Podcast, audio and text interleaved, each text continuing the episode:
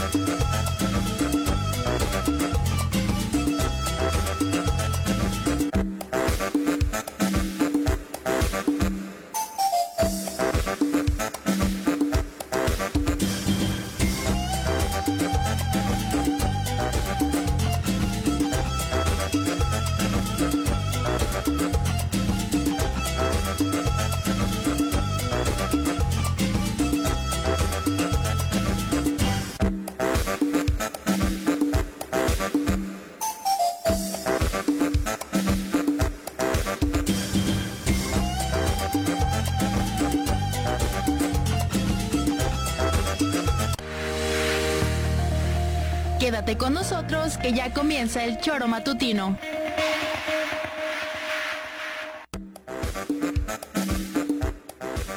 Porque somos quienes alegramos tus mañanas. Interactúa con nosotros y búscanos en nuestras redes sociales como El Choro Matutino. Sintonízanos desde nuestra página web www.elchoromatutino.com y llámanos a cabina al 7-311-6050, de lunes a viernes, de 7 a 9 de la mañana, por Radio Desafío y también por Irradia FM 103.7. Somos la mejor revista informativa del país. Somos...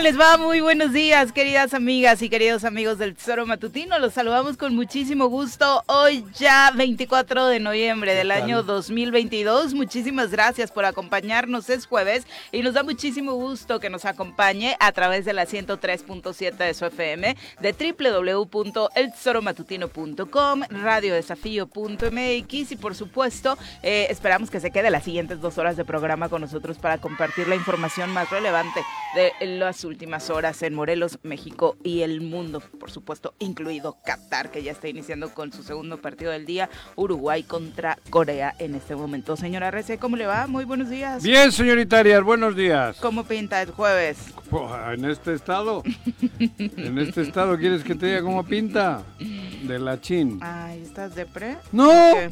Depre, ¿No? depre Mm. te pone este güey que tenemos ahí de... ¿De Gobert? Bueno, es... ¿Ahora qué te hizo? No, a mí nada, a Ah. todos. Todos son amenazas, todos son sacarte videos, todo es... to- Es, es una verdadera porquería, cabrón. Yo no sé cómo... Bueno, es su pedo, ¿no? Mm. Yo tengo que procurar ser cada día mejor ser humano, pero no se dará cuenta que es malo, cabrón.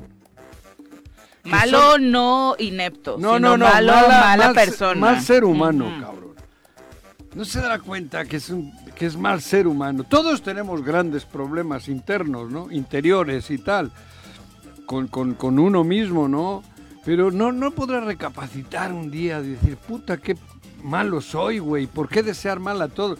solo quiere gobernar jodiendo. Ya, ahora ya ha sacado video, ya amenazan con sus troles a, algún diputado, alguna cosa. Es, Que ya es- surgieron dos campañas para la gente que no está mucho en redes sociales. este gobierno. Una a raíz de esta rueda de prensa que dan alcaldes que se sienten ofendidos con el presupuesto aprobado por el eh, Congreso del Estado de Morelos. Dieron una rueda de prensa. Posterior a eso inició una campaña que eh, si usted entró ayer tantito a redes pues era imposible no verla, ¿no? Por todos lados diciendo que eh, se menospreció a algunos municipios, que no se les dio el presupuesto eh, que necesitaban, que favorecieron solo a municipios eh, pues adeptos, eh, aliados del eh, Congreso del. Estado, de algunos diputados, y por otro lado una que si es campaña me parece bien lamentable porque lo que menos me interesa, me arrobaron como 20 veces en una foto en la que hacían una apuesta sobre una fotografía sexual. eh, preguntando quién era el diputado que se encontraba en la foto sin que se le viera el rostro de momento. La verdad, si esa va a ser su campaña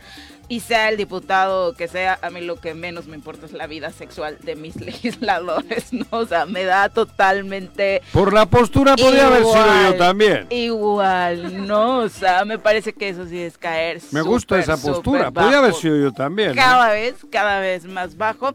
Y bueno, afortunadamente en este país ya cada vez tenemos Es una el gobernador que tenemos, hombre. Una es- legislatura es- más es completa nivel de él. para también atacar este tipo de delitos, porque es un, un delito, ¿no? Pepe, ¿cómo te va? Muy buenos días. Hola Viri, buenos días. ¿Tienes aplausos, Mike? Yo sí les quiero dar unos aplausos ¿A a, los, a los presidentes municipales que salieron ayer. Ah, cabrón. Qué valientes son. Se llenaron de dignidad. Hace un año no, ¿eh? Hace un año no, porque el Congreso hace un año les iba a dar el 2.5% más de presupuesto. Y ahí, como no se aprobó, no salieron a, A quejarse del a gobernador. quejarse al del- gobernador. Del Ejecutivo. tampoco salieron a apoyar a los diputados. Hoy que los diputados les dan 2% más a todos los municipios, hoy salen a enojarse. Hoy salen indignados. Hoy les llenó, les llegó la dignidad a los, Pero a está los bien. Por eso Sí, te digo, les aplaudo. Esas cosas Les están bien. Diputados, salgan bien, sí, constantemente. Pero son, además. ¿Cuánto son- les, ¿Cuánto les invirtió el, gober- el gobierno del estado en sus municipios, en obras, Pero- en este año que pasó? Pero déjales que está bien. No, por eso se la digo, van a, por se la eso van a, aplauso. verás, aplauso eh, a ellos. en- pero en poco tiempo vas a ver. Vas a ver, decía mi tío. No, en poco tío, tiempo van a ver chile. ellos. Porque, porque a es mentira. Se integra en esta mesa con sus comentarios. Nos da muchísimo gusto recibirla. Qué milagro. Ella sí merece los aplausos por acompañarnos. El poder naranja se hace presente en la cabina del choro matutino. Todos atentos, llegó el momento de sacar la guitarrita y presentar a nuestra colaboradora de hoy, Mirel Martínez. Movimiento Qué gusto recibirte en cabina, mire. Y temprano. Ay, no, Y que temprano, como siempre, cabrón. Juanjo Arrece. Como siempre. Nada, es que no pude dormir de la emoción de que te iba a ver. Sí. Después de varias Ay, qué semanas. bonito. Y dije, no, es que ya, ya, ya lo quiero ver. Meses, mire, el meses. ¿no? Yo, Sí. Pero los desgraciadamente, meses no soy el de la foto, ¿eh? Qué, qué bueno, qué bueno que lo, que lo confirmas. Desgraciadamente. No, pero mucho gusto de, de regresar acá, escucharlos. Bueno, siempre los escucho, pero ahora acá poder platicar con ustedes. Y yo me voy a sumar a los aplausos de, de De Pepe. dignidad de los Eh, también a su sarcasmo, ¿por qué no?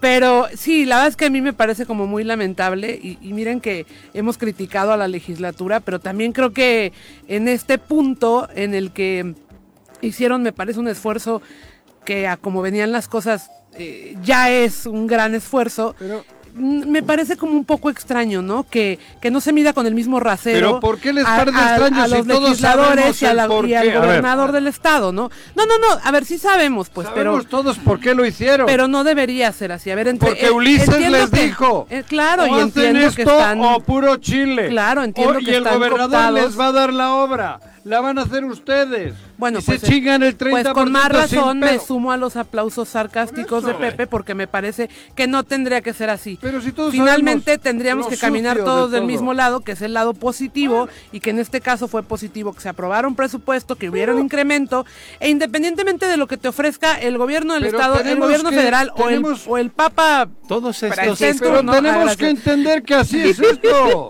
Así es, pues Pues, a ver, es que entenderlo, entenderlo es una una cosa y normalizarlo es otra. los cuántos A ver, alcaldes fueron. Decían que eran 18. 18, la mitad. 20. A ver, pero escúchame, No, Juan. está bien. El- el Ellos tema- salen porque les ha pedido el gobierno que salgan. Por eso, pero el que Sí, estés a la goma, acostumbrado a que este que tipo de cosas pasen, Sí. no quiere decir que las normalicemos Claro. y que pensemos que están bien Pues hacerlas. para mí- Mucho menos en un estado tan A polarizado. Lo ver. que están haciendo es provocar mayor polarización ahora con los alcaldes y las alcaldesas. Y lo único que se está logrando es que de entrada, ¿Qué? yo si fuera una diputada en esta legislatura, lo primero que diría es, oye, me estoy par- me estoy rajando, ¿no? De alguna manera para incrementar lo más posible el presupuesto porque sabemos que lo necesitan los ayuntamientos. Pero- porque fue el incremento fue parejo. Parejo. O sea, fue parejo. Parejo. Por supuesto que hay municipios que tienen más necesidades u otras necesidades dif- diferentes a los otros. Del parejo para arriba, pero el parejo es para, parejo arri- para para arriba. arriba. O sea, a ver, ent- A ver. entende- entendamos que entre el ser y el deber ser hay dos, hay una gran distancia. Pero- Pero, eso no quiere decir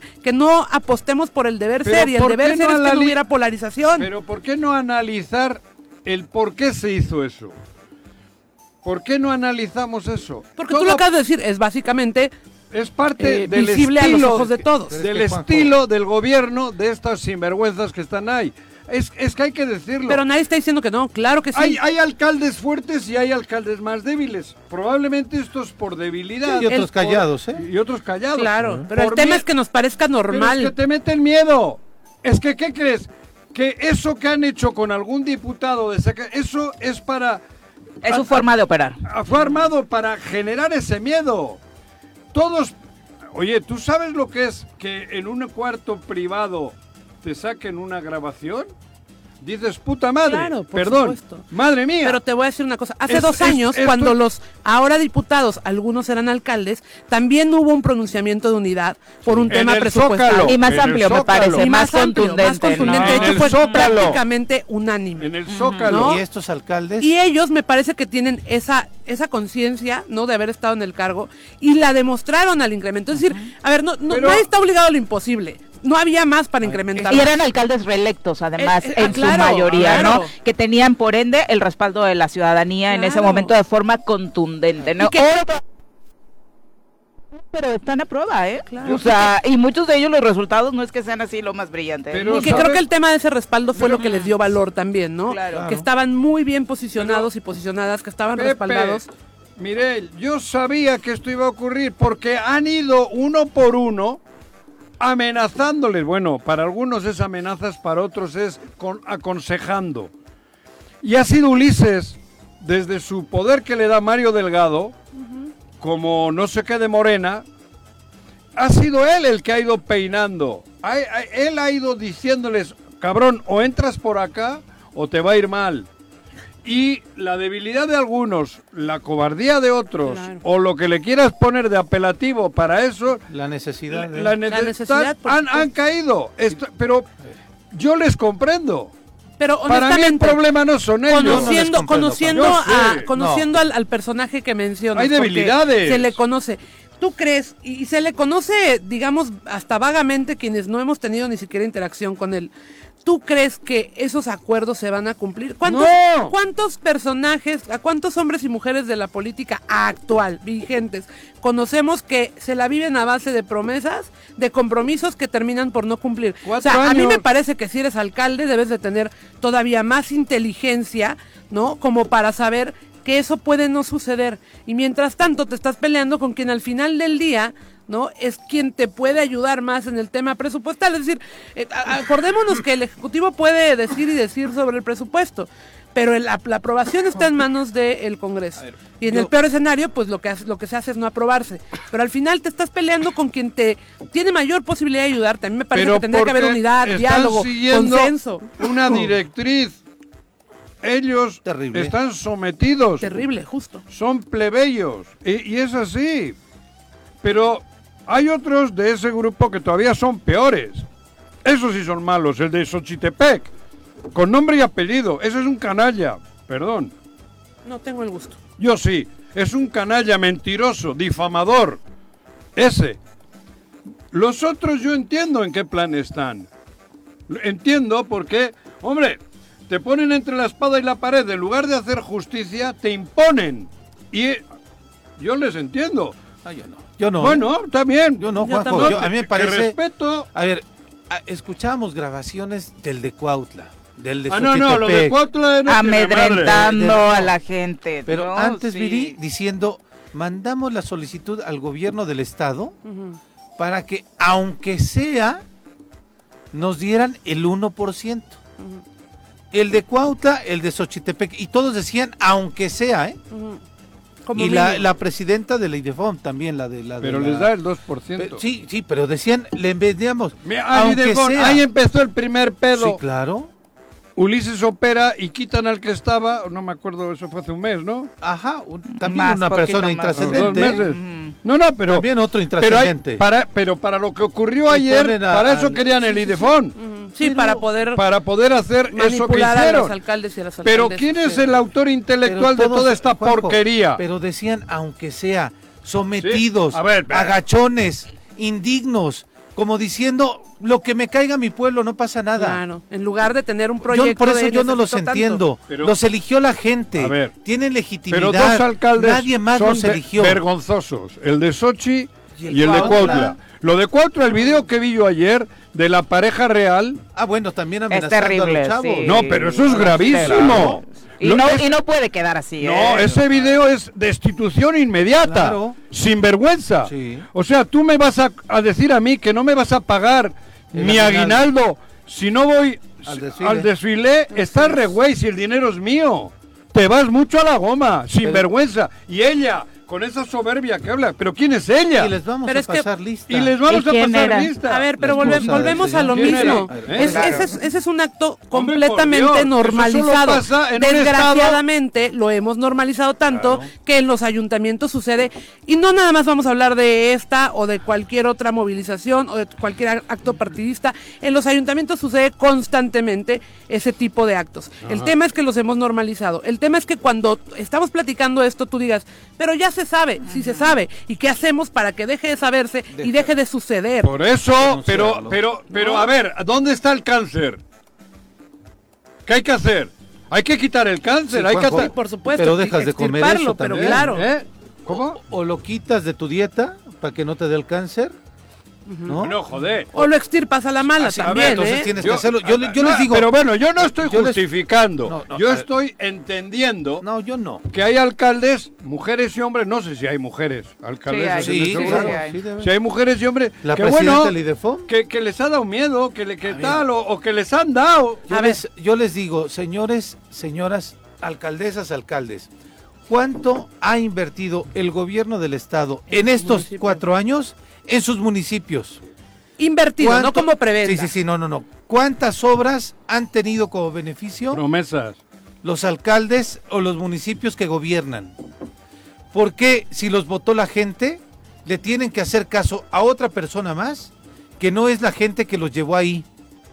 ¿Por qué están amarrados Mira, de manos? Te voy a decir yo Porque- también porque, porque seguro tienen El dinero que se gastaban en los maletines en el Congreso los están redireccionando. Ah, como no los están Otra, recibiendo Sí, ahí. claro, como ahí los están regresando. Pero a ver, Ajá, exactamente. aquí, aquí, el, tema Ulises y es... compañía, Cristian Carmona y todos creo. esos- Claro. pero a ver, por eso Es que no ju- la narración y le quitas las palabras a alcaldes y diputados y parece que estamos hablando de delincuencia organizada mandando maletines y diciendo vente de este Sí, lado. O sea, pero- no, no puede Y la política seguir Es- operando así, de verdad. Pues es como estamos No. viviendo. ¿No ves cómo te asusta? o sea, ¿cómo que ¿No por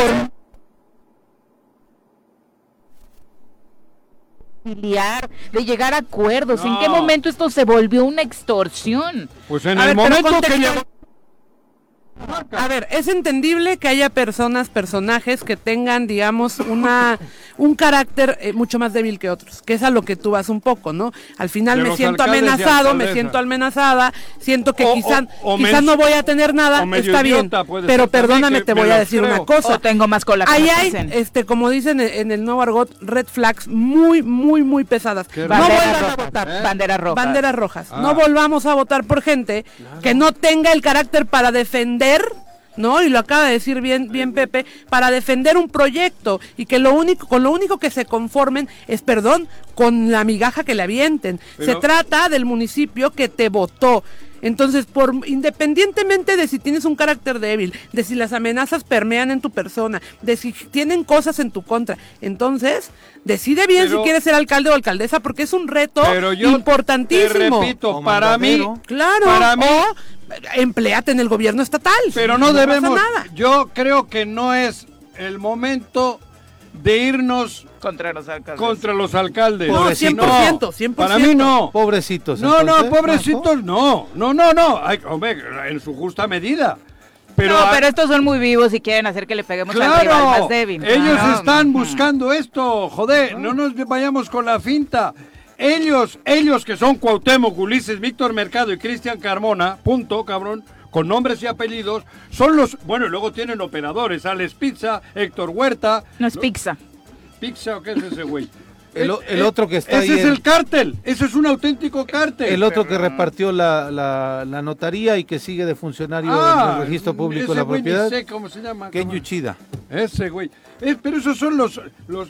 Pero por eso te digo, no perdamos el objetivo. No, no, no de- No, no, es que el objetivo es lo que mí- están haciendo desde arriba. Eso. Ese es el objetivo. Por Ellos eso. solamente son un Y yo les instrumento. pediría a los, a los, a los diputados que no se... Lamentablemente a uno lo- le, le han hecho un daño, le van a hacer un daño personal, ¿no? A ese del... Si es que realmente es un diputado, ¿no?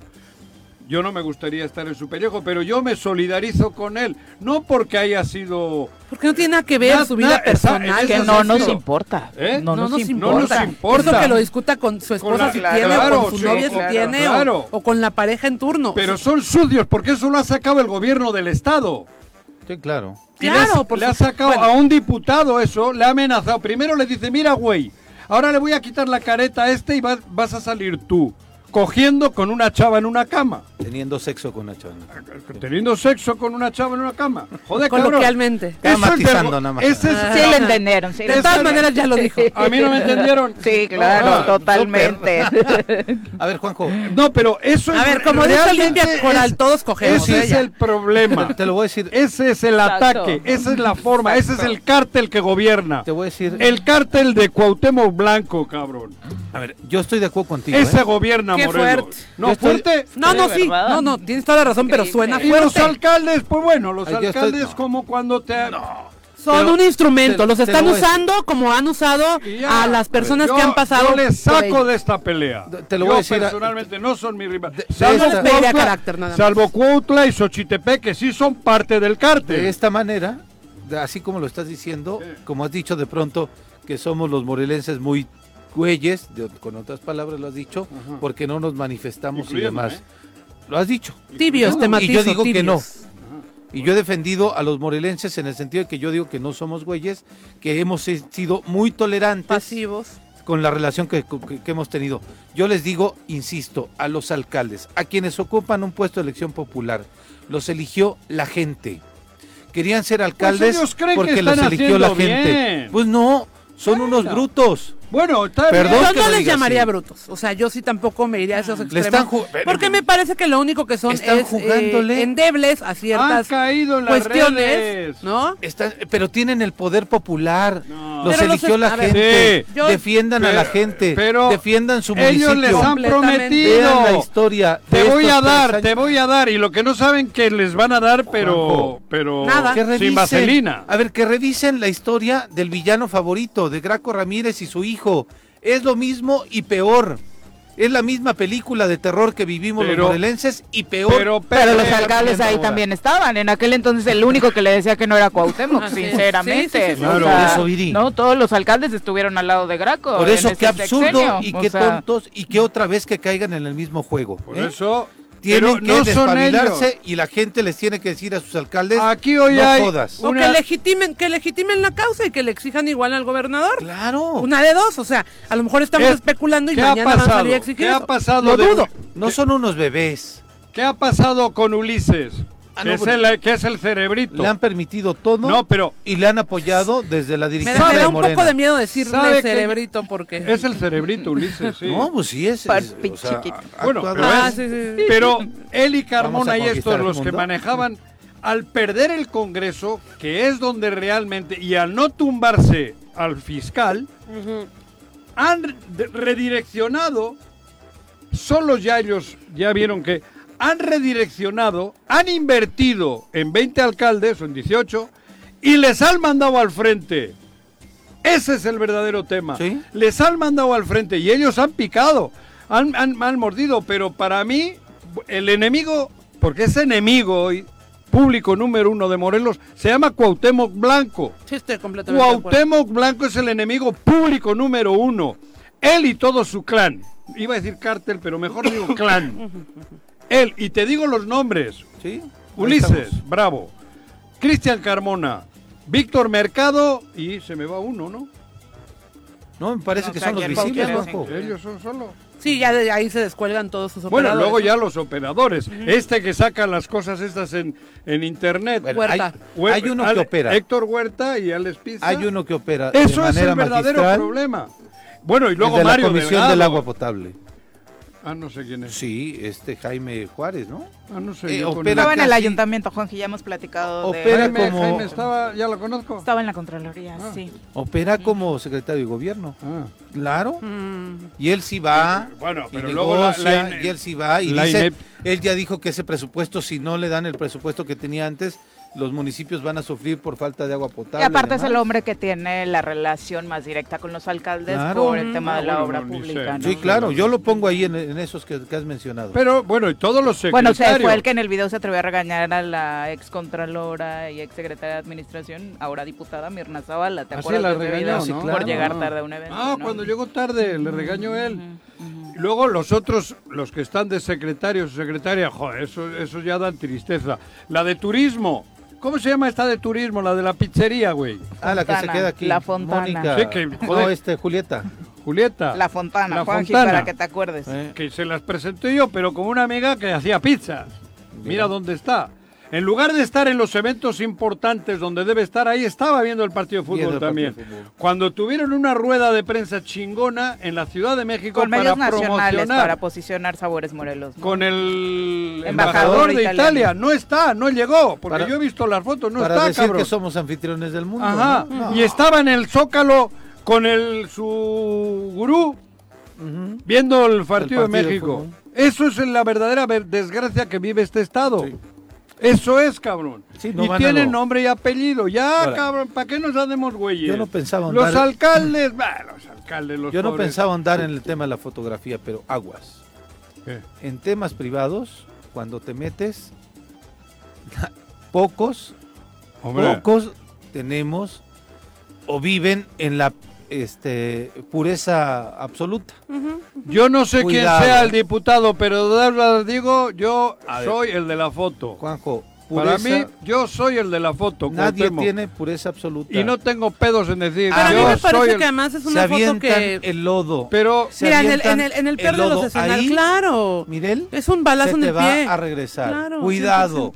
porque allá enfrente, en el Palacio de Gobierno, es un... aguas, ¿eh?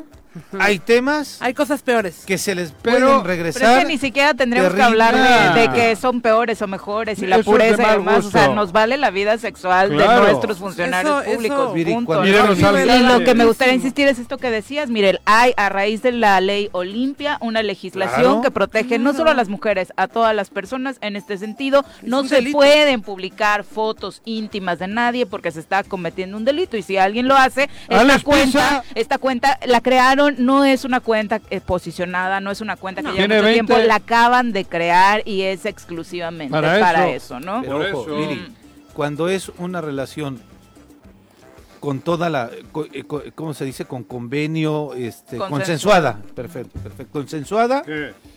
ahí está la foto.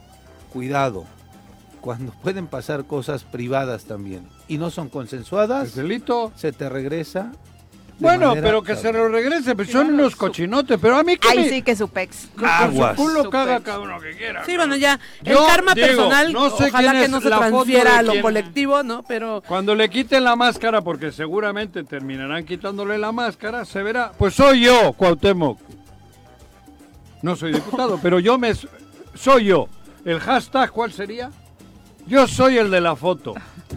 Todos somos el de la Todos somos el de la foto, Cuauhtémoc.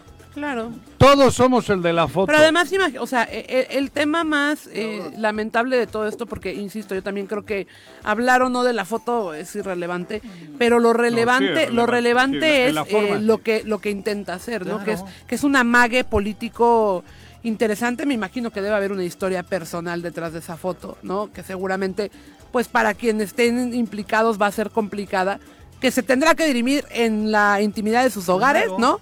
Pero al final de cuentas lo que lo que estamos viendo en la generalidad es el amague, ¿no? A los alcaldes con el tema Te po- te podemos de la obra, te podemos íntimo. joder en todo, ¿no? Y, y, y lo lamentable de eso es que ¿Quién le se va a a traspolar, Za- se va a a traspolar a violencias mayores. Parece que la chica fue la que filtró la foto. Fíjate, Zague se hizo famoso, tú.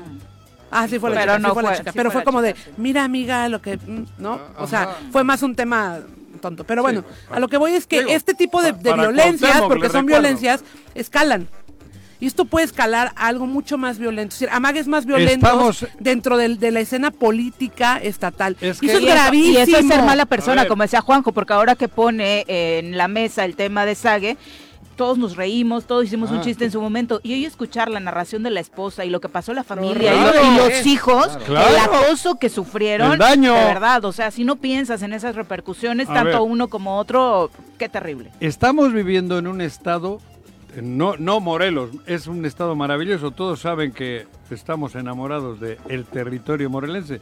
Pero a mí, hace, a mí, voy al mí, digo, no es bueno. A mí me dijeron, me alertaron hace poco, Juanjo, te están preparando una carpeta que te van a chingar. No te jodieron con las auditorías porque sacaste lana para pagar. Ahora te están preparando Cuauhtémoc Blanco y sus mierdas, te están preparando una carpeta donde dicen que tú estás extorsionando a un alcalde. Así de... Y me lo advirtió autoridad de ellos. Y digo el alcalde y todo que fue. Así lo tenían, así están gobernando estos. Así, por eso es esa foto. Por eso te digo Por eso que le amenazan a grave. Agustín Alonso, le amenazan con carpetas al fiscal, le amenazan con carpetas a Paco, todo el mundo. a todo el mundo. A ver, pero por eso te digo Eso que es qué lo que se grave vive en este que estado, haya joder. esas amenazas, porque una de dos, o del otro lado Ya alguien va a reaccionar más violentamente, Ah, bueno. o las o las amenazas van a ir escalando a otro tipo de Ya violencias. basta. E insisto, hemos visto en otros estados de la República lo que sucede cuando este tipo de cosas traspolan a algo mayor y puede haber violencias pues graves, ¿no? Hemos visto visos de violencia política Pero grave, más- severa en Morelos. ¿Más quieres? Digo, no hablemos más, pero el tema es lo grave que puede ser que este clan, como tú lo llamas, que me gustaba más eh, el otro mote porque me parece que es mucho más criminal lo que están haciendo, ¿no? Me, me parece que tendríamos que tener muy puesto el ojo en lo que están haciendo y quién lo está operando, porque también veamos el historial de Ulises Bravo, el historial de violencia de Ulises ¿de Bravo, dónde viene? ¿no? ¿De dónde viene? Tiene investigaciones abiertas en la Ciudad de México, que no se nos olvide, por violencia física, en actos públicos. Entonces, eso puede traspa- Sí, tra- no es la traspolar. E que insisto, e insisto, ojalá venga de ahí. Y el Cristian porque Carmona. si cualquiera de los que están siendo amagados reacciona, tampoco nos puede ir bien. Y lo peor de todo es que quienes seguimos en medio, la ciudadanía. Claro. Y estamos jodidos por todos lados. Y no porque quiero- ni el gobierno reacciona, ni, ni los personajes a, a los que se está atacando, pues pueden reaccionar porque están, como tú dices, amagados, cooptados, con miedo. Y entonces no pasa nada en los municipios, Y no pasa nada. Aguas con Y quiero recordar, ¿eh? Hay gente, amiga mía, conocidos, amigos, que se han tenido que ir. Porque hasta le han sembrado en el coche de pistola. Ellos. Así de claro. Y demostrado. Y al tiempo. O sea, ve qué forma de gobernar tienen estos. Por eso da miedo. Por eso entiendo a los alcaldes. A eso quiero llegar. Joder, no todos tienen a lo mejor la mente clara. Dignidad. No, no, no, bueno, no yo, la de la dignidad Es subjetivo, es ¿no? subjetivo. A mí me parece que más bien hay, hay, hay, eh, miedo. Por eso todo esto es para meter más miedo y hay alcaldes más débiles. Más débiles, alcaldes y Más alcaldesas. débiles que los que salieron ayer. Esos son los débiles, a eso me refiero, joder. sí. Yo entiendo, por eso contra ellos yo creo que se van a dar cuenta. Bueno, también eh, eh, que, que en política como en la vida la selección natural es, es básica, ¿eh? Y, y justamente eso, o sea, al final los Sí. más débiles son los que no sobreviven. Bueno, es eso, por eso, ¿Eh? claro, pero eso la criba viene solita, es natural. Van a que terminar políticamente ahí. Los que más lo piensen entonces. Yo Ah, lo bueno. pensaría, oye, ya, ya me esmeré por llegar a donde estoy, ¿no? Como haya sido. Yo haya sido como haya sido. Viviendo esta situación, y también entiendo a muchos de los medios de comunicación, ¿eh? También los entiendo. Hoy vienes muy buena Híjole, onda, ¿eh? ajá, Luego, sí. Hoy vienes hoy muy vienes muy comprensivo. ¿Qué tal estuvo la terapia ayer, eh? Sí. Regresó con Ana Espera. Ya me voy a sacar la mano de la bolsa porque me venía apachurrando un huevo para decir lo que he dicho. Ya son las 7 con 34 Tienes de la buena onda. Me mañana. apachurraba un huevo, güey. Nos vamos a nuestra primera pausa, regresamos con más.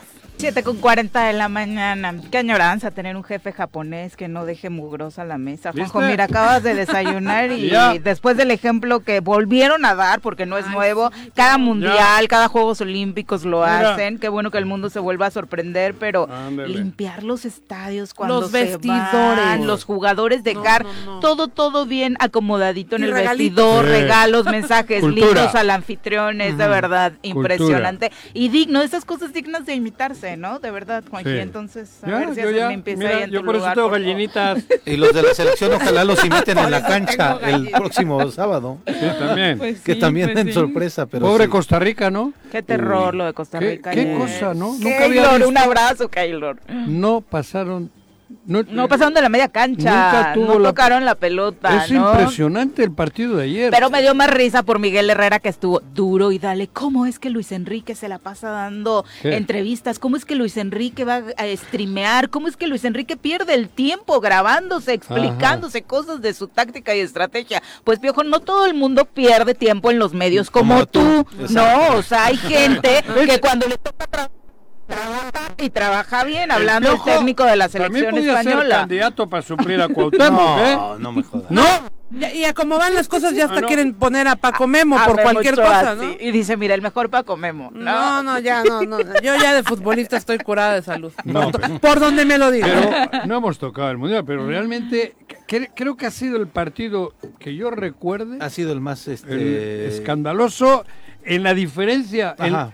no, hasta Keylor Navas está No, hecho bueno, mierda. aquellos porque traían la playera de Brasil, Juanji, pero ese ¿Quién? partido también fue espantoso, el 7-0 Ah, de claro. Alemania en, sí, en sí. Brasil, ¿A en? Brasil 2014. Ah, bueno, pero o joder. sea, tampoco metieron las manos, sí era Y- y además una, una Brasil- alineación impresionante. Pero bueno, Estaban eh, candidatos a, campeones del mundo. Pero no, ayer fue increíble. Se Ese burla... partido de Brasil, no, si no hubieran traído la burlaron. playera de Costa Rica, igual, ¿eh? No, pero Mm. bueno, no se burlaron porque no creo que la expresión No, burlarse. y los de Alemania no se burlarían, ¿no? No, pero lo de ayer fue, No, fue- fue la diferencia. apabullante. En la vida había visto en un mundial una diferencia tan grande. Lo que dice Vides es que lo de los- Brasil-Alemania fue escandaloso. Sí. Por ser Brasil. Ni me acordaba. Por eh, ser, sí, pero por ser Brasil, sí. por tener la fuerza, por tener sí, estrellas. Y eran los anfitriones. Yo sí lloré con ese partido, pobrecitos brasileños. Ah, no, sí, no, no. lloraste. Ay, claro, fue terrible en, en todos, o sea, fue terrible. O sea, Cada uno- para cada-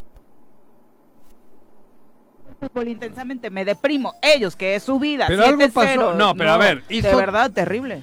Costa Rica solo hizo 12 faltas. Le meten 7. No No, la ven. tocaron. ¿Qué actitud? O sea, a eso me El refiero. primer tiempo era cada 10 minutos un gol. Sí, pero y podían haber sido 3 cada 10 minutos. Porque llegaban. con- 12 faltas hizo en todo el partido. Digo, yo no estoy También buen incitando a las O sea, faltas. no, no. y la palomita pero, para. España también la cantidad de jóvenes que fueron fundamentales ayer A ver, en este Que fue lo que se le ¿no? criticó. Uno de Para- 18. para la de Sí. España.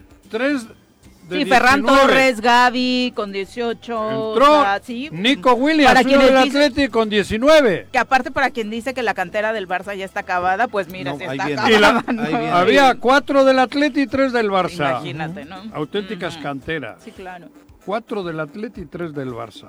No, pero lo que dices tú es que Costa Rica no se animó A eso me meter la refiero. pata, ¿no? A pegar, a pegar por la impotencia. No, pero Porque después te cortas las Entraron con jugadas. miedo, entraron con miedo ese O sea, partido. actitud, cortar las jugadas. Yo no digo violencia de romper, pero la faltita. Hay faltas tácticas que, que son 30, de pronto tenía que haber hecho necesarias. 30 faltas. Y qué triste Con después de la sorpresa tan agradable que fue Costa Rica en el Mundial pasado, Sí. ¿eh? donde fue el que llegó más lejos de la CONCACAF, el que mejor jugó no y bueno, hoy a eso me refería, a esa debutar, ¿no? actitud de una así. selección. 12 faltas cuando te han metido 7, cabrón. Como pánico escénico. Yo hago faltita, sido, yo indico, a ver, entraron, en, la- en el tiki-taka, en la pared, al de falta, Sí.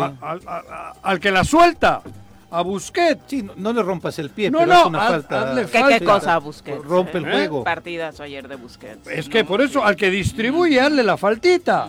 Que la tenga que pitar el árbitro para que no sigan tocándola Que se así, le güey. pegue a alguien para no hacer nada. Claro. No sé qué pasó, güey. Keylor Navas, un desastre. Keylor, aparte con el nivel de portero que tiene. Pero no jodas, ¿no? porque hubo goles parables, ¿eh? Mm, Sí, claro, salió Jugadas muy, muy parables. buen día. Pero bueno, creo que se redondea con la actuación de Carlos Keylor ayer, una semana muy redonda para Memo Ochoa, porque sus defensores están felices. Ya le metieron Mm. siete también a- al que se dice es el mejor arquero de la CONCACAF. Ahora dicen, pues ya está igual que Memo, ya Memo es ¿Quiénes, mejor, ¿no? ¿Quiénes son con CACAF? ¿Canadá cómo quedó? Eh, perdió. Y También jugó perdió. bastante bien. Ah, no, fíjate, Canadá perdió contra penalti Bélgica. que le sí. paró Courtois. Estuvieron jugando muy bien. La verdad, a mí Sí. es una Bueno, pero que me gustó Canadá mucho. pierde. Yo pensé que México Canadá iba a estar empata, mejor, ¿eh? Costa Rica pierde y quién más hay de Estados? Unidos Estados Unidos empata. empató con Gales. empata. Dos empates y dos, dos derrotas empezando el, el la mundial. primera ronda. Ya no queda nadie más, ¿no? No, No, de de CONCACAF ya no. debutaron los cuatro que van. Bueno. Así que. Así que Estados sale. Unidos empató con, Con eh, Gales, y este, tenía el partido, el primer tiempo El era para un penalti 2-0, de- se echaron para atrás Gareth y Bale Gareth metió. Bale anotó que ahora está jugando en la MLS, los conoce también muy bien, termina empatando el partido, pero bueno. Bueno. Hoy debuta Brasil, Sí, por me- me- cierto, me- y también Cristiano De verdad, eh, yo no lo 10. estoy haciendo en un plan. Me, me, me jodió ver la actitud de Costa Rica, hombre. La actitud. Hostia. Sí, Mete claro. la pata, coño. Tendría que haber sido distinto. Como, con México. Estás en un mundial. Como cuando juegan de pronto con México, fuerte, pe- pega. Hombre, si no tienes fútbol, La dinámica que tuvo otra. España es descomunal. Pero joder, hazle la faltita. Aplausos para Luis Enrique. ¿Sí? Sí, un equipo muy joven. Qué ¿eh? Sí, porque, porque El portero es Oye, aparte joven. con toda la desconfianza que llegaba por parte de la prensa española que lo estuvo Por duro y dale ¿no, antes, ¿eh? Titulares solo veteranos Busquets y Puyol. Eh, este el lateral izquierdo, ¿cómo se llama? Del Barça también, cabrón. Busquets, sí. El que entra por la izquierda y centra y la hostia, ¿cómo se No llama? recuerdo quiénes Joder. son los. ¡Oh! Hostia, lateral izquierdo del Barça. Que se hacía siempre buenas parejas con Messi. ¡Joder! Lleva No mil sé. años. Mira, se nos fue el nombre a Ya es de todos. 35 años, creo, güey. Es de nos fue. 33. ¡Joder! Ajá, pero tu opinión cuál era en lo que encontramos el nombre. Que solo hay dos veteranos Y todo el de plantel es joven. 34, hoy Ujú. 33, y todos los demás, hasta el portero tiene 24 Pues años. ahora sí que como Memo Ochoa cayó bocas en España, como lo decía Viri, se Ajá. criticaba mucho a la selección española porque llega con muchos jóvenes, ¿Quién con sabe? jugadores no consolidados. Bueno, pero quién sabe. Y no críticas sólidas, ¿eh? porque la verdad es que España hizo buena eliminatoria. O sea, No, no, eran un poco los detractores de Luis Enrique, que sabemos desde que estuvo en el Barcelona, lleva- pues no goza. ha, ha perdido ¿no? dos finales de Europa seguidas. No, no, y con jugadores jóvenes siempre. Mis respetos por, Pues lo- la prueba era para. por la el valentía Mundial, del ¿no? técnico y porque hay buena en España se juega bien al Sí. fútbol hay unas hay fuerzas básicas o sea hay una cantera Jordi Alba. Jordi Jordi, Jordi Alba, Alba, sí, joder. Bu- Busquets y él todos los demás que iniciaron Jóvenes. y fueron entrando todos joder uno 18 años Gaby, Gaby el que se andaba echando a su mamá, Piqué. ¿eh? Que ¿Cómo? Piqué anduvo saliendo con la mamá de Gaby. no será el de la foto. Digo, ya que me puse en mo- modo cuau, ¿no? o sea qué le decía tío No sé qué le decía. ¿Cómo le decía en la pues, Era su cancha? padrino Se rumora, se rumora que. ¿Sí? Y en esos casos Una de las tantas infidelidades. ¿Qué del hubiese señor. sido él? ¿El chico de Piqué qué era entonces? Pues padrastro, Piqué, ¡Ah, ¿no? papa! Padrastros. ¡Pa- papi! No sé cómo se diga en catalán, pero No sé, no parece sé. que así andaban las cosas en el Iba a decir vestidor. Aita, pero eso se En el vestidor del Barcelona. Son las. No me digas. Sí, 7 Mira. con 50. ¿Cómo Vamos pica a pausa. Piqué, eh? Regresamos con más una fichita. ¿Cómo pica? Picó. Con 54 de la mañana. Gracias por continuar con nosotros. Te manda muchos abrazos, Chacho Matar, Mirel. Abrazos, mi Que querido no hagas- Chacho. que no la hagas Siempre enojar, abrazos. Joaquín. Yo la hago enojar a Mirel. Pues dice que No, no me hace enojar, yo estoy acostumbrada. ¿En serio? ¿Para tanto? Bueno, Chacho Matar, un abrazo. Virginia Colchado, saludos. Profe Arnaldo Pozas, un abrazo. Dice, me parece que el reclamo que también están haciendo los abogados y sus agrupaciones es positivo. Eh, ayer lo analizábamos, profe. Decíamos que, bueno, al igual que con los alcaldes, eh, de acuerdo a las herramientas con las que tienen, pues creo que se Pues- tendría que hacer algo más que alzar la Yo voz. creo ¿no? que debemos de dejar de ser demagogos y de hacer demagogia. Mucho choro, mucho choro. Tenemos que ir al grano. Tenemos que ir al, al cáncer. Hay que estirpar el cáncer. Déjense de cirugías menores. Déjense de rollos. Hay que empezar a envalentonarnos. ¿Cómo dijo ayer el alcalde, el gobernador? ¿Cuál? Cuando le se refirió a... Dijo, dijo una palabra... ¿El alcalde o el gobernador? el gobernador dijo una palabra Ah, terrorizados. Ah, terrorizados. no, pero dijo otra Sí. cosa. Sí, que de- en Yautepec Agustín No, nos pero- tenía aterrorizados. No, algo más. Inventó una nueva. ¿Otra? Eso. Sí, no, el diccionario de Cuau, no. vamos a buscarlo. Buscan el diccionario de Cuau. El diccionario de Cuau, obviamente. Sí, ahí busca. No dijo terrorizados. ¿No? ¿Dijo otra? Dijo... Por ahí iba, ¿no? Sí, sí, pero se inventó una, cabrón. Mira. Bueno, pero a lo que les digo yo a los abogados y a todos los que opinan eso es que dejémonos ya de demagogia. Vámonos al grano. Hay un cáncer que está a punto de hacer metástasis, así se dice. Metástasis. Metástasis. También estás inventando. No, yo sí, yo sí, yo la cago en castellano, cabrón, entre el euskera, el castellano y el ruso que hablo. Eh, Pero vamos al grano, ya dejémonos de, de tonterías. Hay un cáncer, hay un clan, hay que quitar el clan. Déjense de No que... es el clan Trevi Andrade, ¿eh? No, no, no, es el clan. Que también hizo mucho daño. Sí, pero por eso, a los abogados, no, no, ya es momento, señores, señoras, es momento. Al grano. Cirugía mayor necesita el Estado. Sí. No hagamos amputaciones mínimas. Es cirugía mayor. Hay que extirpar el cáncer. No vengan con rollitos para quedar bien. Como el obispo. No, no, de medias tintas no, cabrón.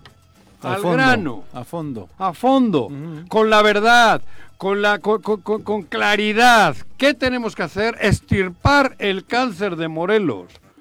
Y el cáncer tiene nombre. Y se sabe dónde está ubicado. Tiene nombres. Bueno, tiene nombres. Sí, sí, nombre, nombres, el, el clan. Y se sabe dónde está ubicado. No hay que hacer, ¿cómo se llaman? Radiografías ni... Diagnósticos. Ya, ni eso. No. Ya sabemos dónde está. No, no, no, no, déjense de choros ya. Hostia, Menos de este choro.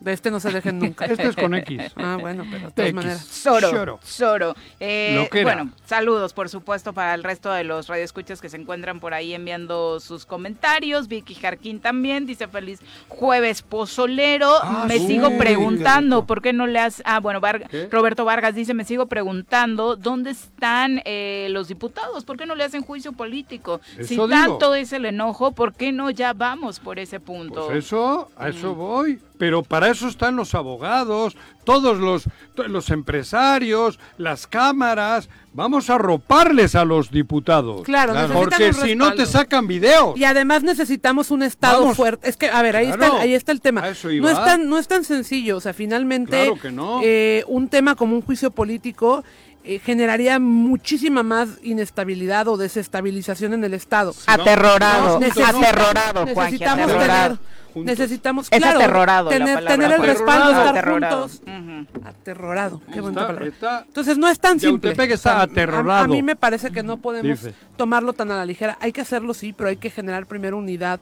Eh, por eso ellos eh, eh, están utilizando la polarización como una herramienta, porque en el momento en el que en el que se les vaya ese cabo, ¿no? Y en el que empecemos a generar unidad, claro que pende de un hilo eh, la vida del gobierno del estado. Entonces, eh, yo lo que les diría más bien a quienes todavía sirven como herramientas de la polarización, vamos haciendo un solo frente.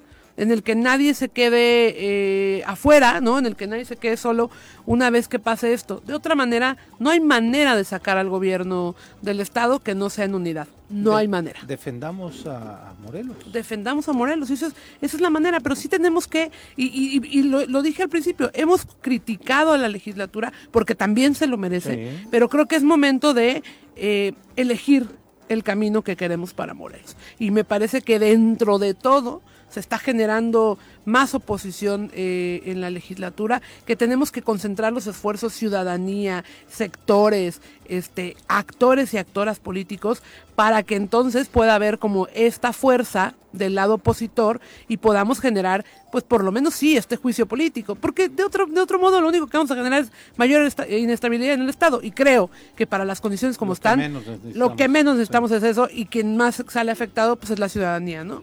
Y ya, no, y ya no permitir que venga este, ¿no? El dirigente Morena amenazar a algunos diputados que han estado actuando de manera consciente, de manera libre, eh, pensando en el estado de Morelos y que vienen de fuera otra vez a amenazar y que vienen de fuera intereses que, que no corresponden a, lo, a la a la usanza del régimen. Claro. A la usanza del régimen. O sea, a ver, son- vivimos en un gobierno que tiene el respaldo regimenista y por eso también estamos como estamos. Ese es el gran problema. Y que le dan espaldera, al- espaldarazos a gente que, o sea, perdón, Ulises Bravo, ¿no? Que vienen a, a sobarle la espalda y a decir, él es el que opera a Morelos y qué importa cómo está la estructura Pero del hasta partido eso en es Morelos. ilegal. Él es el camino, Eh, la no, verdad nada más y la es, ilegal, vida. es inmoral. Es cosa- pero es es, inmoral. es ilegal, hasta en Morena. Sí, Hoy claro. por escuché una video, una grabación, un video, una entrevista a este al diputado que vive en Tepoztlán, ¿cómo se llama? Federal. A Noroña. No. A Noroña. A Noroña le escuché diciendo, claro que hay corrupción en, Moren, en, en- en- en el movimiento. Sí. Claro que hay corrupción, cabrón. Claro que la hay. Es bueno reconocerlo. Lo reconoce. Sí, pero reconocen la, la, la corrupción de abajo. No, no. Jamás van a reconocer la corrupción desde Con- los no, no, no, él no ha dicho de lo abajo, más- él ha dicho que hay corrupción hasta en alcaldes, en tal, lo, lo ha dicho él. Sí, que es un discurso Bueno, diferente al del presidente, ¿no? Que él sí dice que ya se Que ya se acabó, la que corrupción. es ¿no? incólume su, su Pero partido es que- Sí, pero qué bueno. Eh, su ese, es, proyecto Mira, ese es el sentido positivo de voces El- como las de Noroña, ¿no? Cuauhtémoc es ilegal, llegó ilegal. Su hermano es ilegal, porque lo ha dicho el tribunal, no yo, ¿eh? Claro. Claro, 100%. Ilegal. Ilegal dentro de Moreno.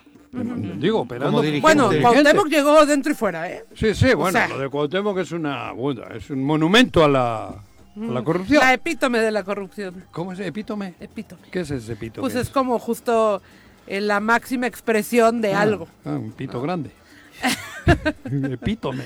Bueno, ajá. ¿Qué más? Que continúa con tu Ya me argumento. has cortado la No, inspiración con el bueno, epítome, qué cosa. Está peor el diccionario de Juanji que el diccionario De de Cuau, pero bueno. Vamos ahora a entrevista. Ya nos acompaña en cabina el abogado Uriel Guadarrama, presidente del Colegio de Mediadores Profesionales del Estado de Morelos y coordinador general del Consejo de Abogadas y Abogados de Morelos. Bienvenido, muy buenos días, Uriel.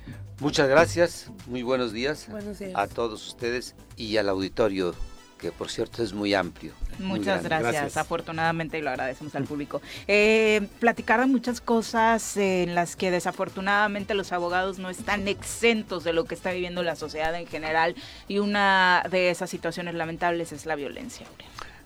Pues definitivamente estamos viviendo una época drástica, una época difícil, problemática. La violencia se ha disparado exponencialmente.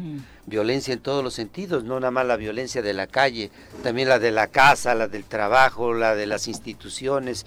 Es, es algo imparable, es una situación que nos ha estado arrastrando hacia situaciones bastante difíciles como abogados, como padres de familia, como personas mismas, como parte de la sociedad. Hoy en día todo el mundo vive con el estrés, con la psicosis, con el problema de que pues eh, sabes que sale tu hijo, tu familiar a la escuela, al trabajo, a alguna actividad, pero no sabes Sí, qué va a pasar, regresar. qué va a suceder y no es solamente de noche. Antes, hace muchos años, decíamos, bueno, no salgas de noche. Ya son las 10 de la noche para casa. Sí, o no llegues Ahora, esta noche. A las 10 de la mañana. A las te 7 vacunan de la mañana, José. A las 7, a las 5, a las 6, a las 9 de la mañana, a las 10 de la mañana, a la 1 de la tarde, a las 3 de la tarde. Eh, los asaltos, los robos, el- el- los, las ejecuciones, bueno, de toda naturaleza. Uriel, ¿tú eres morelense? Yo soy morelense ¿Creciste por aquí, viviste convicción. aquí? Por adopción. llegaste acá. Yo soy guerrerense. ¿Desde hace cuánto tiempo vives Hace aquí? más de 50 años. ¿Y Conozco cómo- la ciudad y conozco O sea, has visto la eh, el evolución del crecimiento estado, de pues. la ciudad. Yo llego del estado de Guerrero eh, 1966-67, el- a la- por aquí a la colonia Santa Veracruz, el plan de Ayala. De ahí nos vamos hacia este, la colonia Antonio Varona que se estaba poblando. Y bueno, ¿Dónde estudiaste? yo en la Universidad Autónoma del No. Estado de Morelos, en la facultad, nuestra hermosa y gloriosa Habíamos, Facultad de Derecho. ¿Habías visto a Morelos de la forma como está en materia de seguridad? Nunca, Joder, nunca. Pepe. Hubo un problema, hubo ciertos, eh, eh, ciertas descomposiciones en el periodo más o menos de Carrillo Lea. Con el Te has de acordar cuando en ese Con el momento... tema del mocha orejas y aquello, el ¿no? tema del Mocha Orejas y luego los secuestros que se dieron, Ajá. cuando estaba Jesús Millasagua, cuando estaba Peredo Merlo de procurador, hubo problemas relacionados con secuestros, con extorsiones, con homicidios, pero fue un pasón. De pronto y hubo concreto, cambio de y re- concreto, diríamos, ¿no? Sí. Ahora es de todo. Ahora es parejo. Decíamos- Y nos toca parejo. Ya, ya ve lo que le sucedió a una diputada. Sí. Y, y cuando no es la diputada, es el doctor, es el ingeniero, es el abogado, es el el, niño, maestro, la maestra, pero los niños, los jóvenes, el- nosotros no estamos dolidos, ni reclamando, ni exigiendo por ¿Pero lo que hacer? toca a los abogados, es a la sociedad en general. Por eso, abogado, pero yo hace poquito comentaba, yo creo que es momento de hablar al Chile, de decir las cosas, de actuar, porque si no es demagogia, y creo que llevamos cuatro años haciendo demagogia todos. Porque queda bonito, ahora los abogados convocamos en la banqueta. No, cabrón. Vamos al grano. ¿Cuál es el grano? ¿Hay cáncer? ¿Hay cáncer o no hay cáncer en Morelos? Sí, definitivamente. Entonces, ¿qué hacer para es- Si yo fuese cirujano sabría que hay que ir con un bisturí. Todos vamos a entrar al quirófano a quitar el cáncer. El problema también se da y lo tenemos porque en todos los estratos, en todas las asociaciones, en todos los niveles, de pronto tú tienes el amiguito que es el fiscal o el vicefiscal o el, o el otro, aquel tiene el, el magistrado o es familiar del magistrado o compadre del juez o amigo del secretario o, ¿Qué o- hablas de o cuate del gobernador. Y entonces como que te sientes en, en el, en, el, en la postura de que amarradito y calladito, te ves más bonito y además no le causas el problema a tu amigo magistrado, a tu amigo juez o a tu amigo Entonces, secretario todo y entonces te va a seguir saludando. Ah, ¿qué Entonces, tal, Uriel? Buenos días, ya está bienvenido. invadido el cáncer. Calla- pero calladito, no digas Morelos que ya las no, cosas ya están no mal. tiene un cáncer, ya está, ¿cómo le con? Metástasis. Ya tiene metástasis. Sí, no, ya. Pues ya valió madres. Entonces, hay una serie Sí, de sí, eh, sí. componendas, valores entendidos, cuestiones, vamos, tácitas que se entienden que en un momento dado no todas las asociaciones reclaman, no todas las asociaciones exigen, no todos los Ahí está, abogados bueno, están en esta en esta concertación Dinámica. de ideas. ¿Por qué? Por cada quien interés. lo suyo, cada, no se quiere meter en problemas. Además, si litigo, no me vayan a poner bola negra en mis asuntos. Claro. Y si voy a lo penal, para que me reciban bien en las fiscalías, para que me vean bonito ahí el MP. O sea, ya no estamos para No eso. está bien, pero se entendería que por amistad, porque son de Morelos, con un magistrado, con el fiscal, pudiera estar esa opción. Pero ¿y con el gobernador? ¿Tiene amigos morelenses? Ni siquiera es de aquí. ¿Quién le debe algo al gobernador? el. ¿O por qué estamos callados con el gobernador? Sí, no nada más, digo, él tam- ahí está el comisionado, gente extraña, gente desconocida, gente ausente, ¿Por qué gente tampoco que no con la ves ellos alza la en voz? ningún lado. Nosotros estamos elaborando un manifiesto, un documento que vamos a hacer circular a los medios y vamos a llevar a las instituciones y le estamos pidiendo a las autoridades salgan a las calles, vayan a los pueblos, a los caminos, a las colonias, atiendan el problema desde tierra, pie tierra, en, en el propio campo, no desde el escritorio, no haciendo la, la reunioncita de la mesa de seguridad solo para saber qué, qué, qué- qué Para ir a pasó ayer, desayunar. para Pero eso desayunar, también para es parte de lo que yo le llamo demagogia, perdón. Sí, es completamente demagogia. Para mí eso es seguir... No hay coherencia entre el acto y Eh, el Digo, discurso. te lo tengo que decir. A mí me parece que eso es más de lo mismo. Sí, son De- figurillas, perdón, figurillas, Sí, o sea, vamos a una serie un de desplegado que vamos a... ¿Vamos a qué? ¿Vamos a qué? Aquí hay el, el- el legislativo, el Congreso es el legislativo, Sí, sí. ya me hago pelota. El legislativo ahí está. es el lugar donde podemos redireccionar a Morelos. No hay otra. La Debiera, debiera ser, debiera no, ser. es- o sea, es- es- en hay- el estricto hay- sentido de sus es- facultades, esa es la es instancia. ese. ¿sí? Ahí es el quirófano. En la práctica, Vamos ese a es donde. Arroparlos, Ahí vamos cuántos todos. cochupos, cuántas corruptelas, Por cuántas componendas. O sea, no se ponen de acuerdo ni ellos mismos, o si se ponen de No, acuerdo, sí pero para sus intereses. No, ahora no, ahora no están en- con sus... eh, ahora hay 15 que no están por sus intereses, creo yo. ¿Qué hacemos? La, la onda es, van a- están convocando a esta manifestación el día de hoy. Más allá de la manifestación, ¿qué otra cosa piensan hacer legalmente? Tenemos que acudir a las instancias, como bien lo señala José, hay que acudir al Congreso, a las comisiones, a exigirles trabajo, exigir un- un- una ruta definitiva de cómo solucionar la problemática. Que, que la sociedad misma vea que esto va a ir cambiando. No es tan fácil de la noche a la mañana. Yo no soy un estratega en materia de prevención, pero entiendo Pero no que prevención no es mañana. patrullaje La solamente. hace rato que nos llegó, ¿eh? Patrullaje no, No, es, no. eh, prevención del delito no es patrullaje. Una Es política pública la última de las acciones que se pueden realizar ahí en una llamada de auxilio, darme la vueltita por la calle pavimentada, porque ni siquiera se meten por la no pavimentada, por las callejuelas, por los eh, caminos desolados. Prevención es generar trabajo, generar educación, cultura. Sí, hay- son muchos aspectos, no nada más es salgan a las calles y dense de vueltas, que a veces no traen ni gasolina, o si la traen es que alguien ya les dio para la gasolina. Y hay colusión, ¿no? ¿Por qué citaron en el tribunal? Pues es una instancia pública, es una plaza conocida por todos los abogados. Pude haber dicho, nos vemos en la fiscalía, sí, también. Queda hasta Buenavista o queda hasta Temisco la otra eh, oficina. Y, y los abogados es más fácil que los invitemos, que los involucremos, que los pasemos a la firma de un documento que hemos elaborado allí en la casa donde acuden con mayor frecuencia. No es una parada en el tribunal solo porque queremos reclamarle al tribunal. Es una autoridad responsable dentro de toda esta problemática. Obviamente que está dirigido el documento también para ellos. No, es nada más para el fiscal o para el gobernador, es para todas las instancias. Los mismos presidentes municipales que tienen mucho que ver en esto, sobre todo el de Cuernavaca, que tiene una policía, eh, pudiéramos decir, independiente o fuera del contexto del, Del mando del coordinado. mando coordinado. Entonces, no, no, no se trata, ni es una situación de que nos vamos a ver en el tribunal porque hay que hacerle ahí un porlote o un escándalo al presidente o al tribunal. Tienen lo suyo también. Había que hacer una serie de análisis y ver que también hay fallas. Sí, hay fallas. ¿Va a ser es- una acción aislada o es una serie de acciones que los abogados van a emprender? No, es una, es una acción concertada primero por varias organizaciones. Yo represento en el Estado al Consejo de Abogadas y de Abogados de Morelos.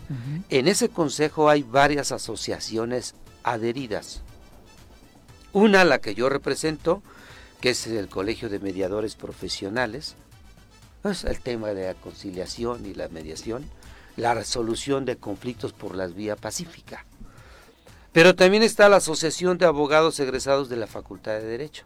También está el Colegio de Postulantes del Estado de Morelos.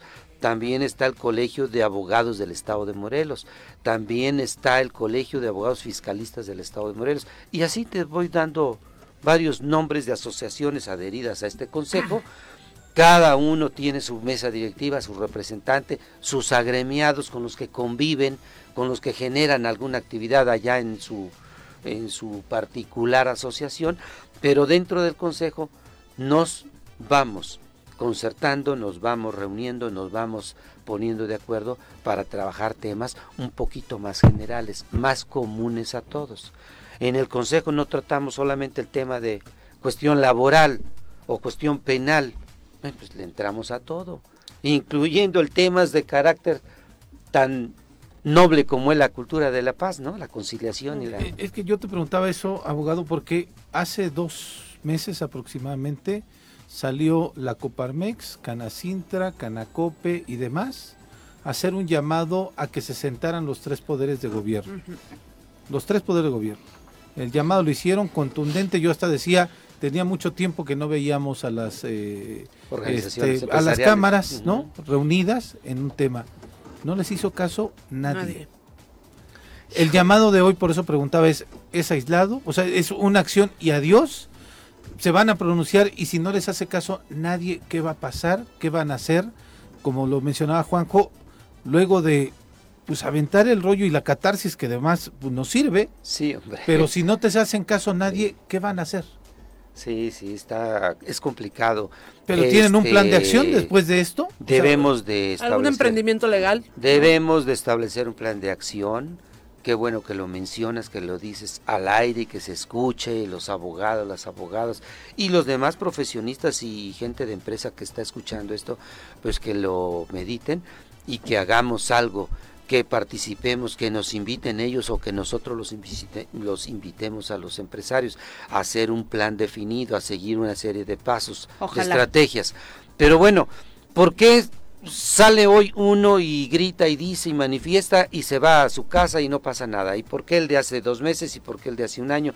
Porque así es, así se mueve definitivamente la, el, el ánimo social. Pues ojalá se logre unificar criterios Porque, en este porque sentido, es abogado. cansado también esto. Muchas gracias. Es muy cansado y no y nadie te está cubriendo gastos de nada, lo estamos haciendo por el amor que tenemos a nuestra tierra, a nuestra sociedad. Muchas gracias por acompañarnos, abogado. Gracias a ustedes, me da mucho gusto haber platicado un ratito con todos, los escucho muy seguido Gracias. Y pues estaremos atentos a cualquier invitación. Hoy a las 12. Muchas ¿no? gracias. Hoy a las 12 del día en el tribunal como primer punto, como primer parada para manifestarnos y hacer, tratar de generar una nueva conciencia social. 8 con 16, regresamos. 8 con 21 de la mañana, gracias por continuar con nosotros. Vamos a pelear, porque ya esta sección es para pelear, nada más. Qué impacto, Juanji. Has peleado mucho con nuestro colaborador en la sección de materia electoral. Sí, claro, la reforma electoral ha dividido esta Y eso relación. que yo no tengo ni idea, cabrón, porque si tú... Vamos a presentarlo. Hora más peor, decía mi abuelita. Llegó el momento de sacar pluma, lápiz y cuaderno porque ya llegó al salón de clase. Perdón, porque ya llegó a la cabina del choro nuestro maestro de temas electorales, Elías Barut. Bienvenido. Bienvenido, Elías. Muy buenos días. Qué gusto saludarte, Viri, Mirel, Pepe, Juanjo. Siempre es un gusto. De verdad, de verdad, Ah. de cambiar punto de vista siempre eh, a- acrecenta, Así. Claro, claro. fortalece nuestra bueno. democracia. Yo también te quiero. Como el INE, que también la fortalece. Pues hay novedades A en eso vine, torno... a eso vine. A eso vine a defender me- INE. me tienes de tu lado, me tienes de tu lado. Eso INE. Hoy hay novedades en torno a la reforma electoral, ¿no? Con las determinaciones de ayer. Ayer ya se presentó Ujú. de forma formal 956 páginas de un Ujú. Proyecto de reforma que revisó un día antes, según publicó el secretario de Gobernación, Adán Augusto. Es rápido una- para leer. Bueno, se ve. Tomó las, Sí, la- la- cierto. las clases de fotolectura. Y este eh, para meter una reforma de carácter legal, dado su fracaso rotundo en la, en la constitucional, eh, para disminuir eh, las facultades que tiene el INE. Eso es lo que dijo Andrés Manuel en la mañanera, ¿no? Que iban a hacer, si no salía una cosa, La otra. a la otra. Estoy mal también. ¿No? Sí, No, en lo adelantó. Lo adelantó. no sé No, qué- es, es un hecho público, no, no es Eso, algo que sí. Ahora, Ajá. estas reformas legales que ya no van a la reforma constitucional, este, sí están dentro del marco legal. Perdón por la Sí, pregunta, pero no ya sé si me no expliqué. necesita el 75% eso. Con la No. Hay que verlo. De hecho, No, ninguna no, necesita el ah. 75, Ah, es eso. el 66% Bueno, eso, joder. la calificada. No, no, para aclarar, porque Digo, como es Pasaría parte de- más es fácil, es parte la de- traducción de es, ¿no? Eso, Pasaría sí, más sí. fácil. No, yo no hablo de pulgadas, tampoco voy a calcular bien las pulgadas. Es güey. un pelado, ya ha estado un pelado. Sí. Pero bueno. Ese es el problema. No, bien calculado, ¿Qué, qué puntos requiere- conserva de eh, la postura original? Original. pues prácticamente debilitar la, la función con recursos, una es una disminución sustancial de más de 4 mil millones de pesos adicional a lo que ya se le ha recortado al, Al INE. al INE. Y eh, otra cosa, también reformar ahí los métodos de cómo seleccionarán a los próximos consejeros, porque hay que recordar que hay varios consejeros que ya en abril del próximo año salen, entre ellos el consejero presidente Córdoba, el consejero Murayama, Los odiados. Ellos los ¿Y el método sería este que tanto se especuló? ¿Votación? ¿Voto directo? No, en- Ah, en- población, ¿no? en- en- eso no podría ser porque eso sí es parte de la reforma constitucional. Pero pues hemos visto que eh, de quienes proponen a estas ternas que remiten a la Cámara de Diputados está la Comisión Nacional de Derechos Humanos, que hemos visto que ha sido una piltrafa en lo que va de, de- de esta, de esta designación con un personaje que de histórico solo tiene el apellido, pero que vaya, está Es como hablar criticando, con las piedras, ¿no? Pues casi- sí. casi le hace honor a su apellido Exactamente. y, y- y- y que vaya, está criticando a este Instituto Nacional Electoral por lo que no hizo en 1951 Cuando no no existía. existía ni el IFE, ni el INE, ni el nada. Oye, Juan, y Juanjo ya. No, no, no, no, sí, Y el Sí, tema de- no si el señor ya del número de Porque no, no, ustedes solo le dan un enfoque. Lo que se vaya a realizar. Pero ¿cuál no es el otro enfoque? ¿Eh? O sea, ¿cuál es el otro enfoque? Debe- debes tener tú tu propio enfoque, ¿no? Claro, el que para mí va a mejorar, porque es un chingo de dinero que lo están tirando a la basura. Para empezar, y es un ahorro para el país. Pero estamos Aquí seguros está que lo están tirando a la Es que basura. parece que le están acomodando para ustedes, porque ya hablo. me- bueno, Viri no ha dicho nada. Espero que no. me estás pellizcando de Uy, tú, los tres estáis.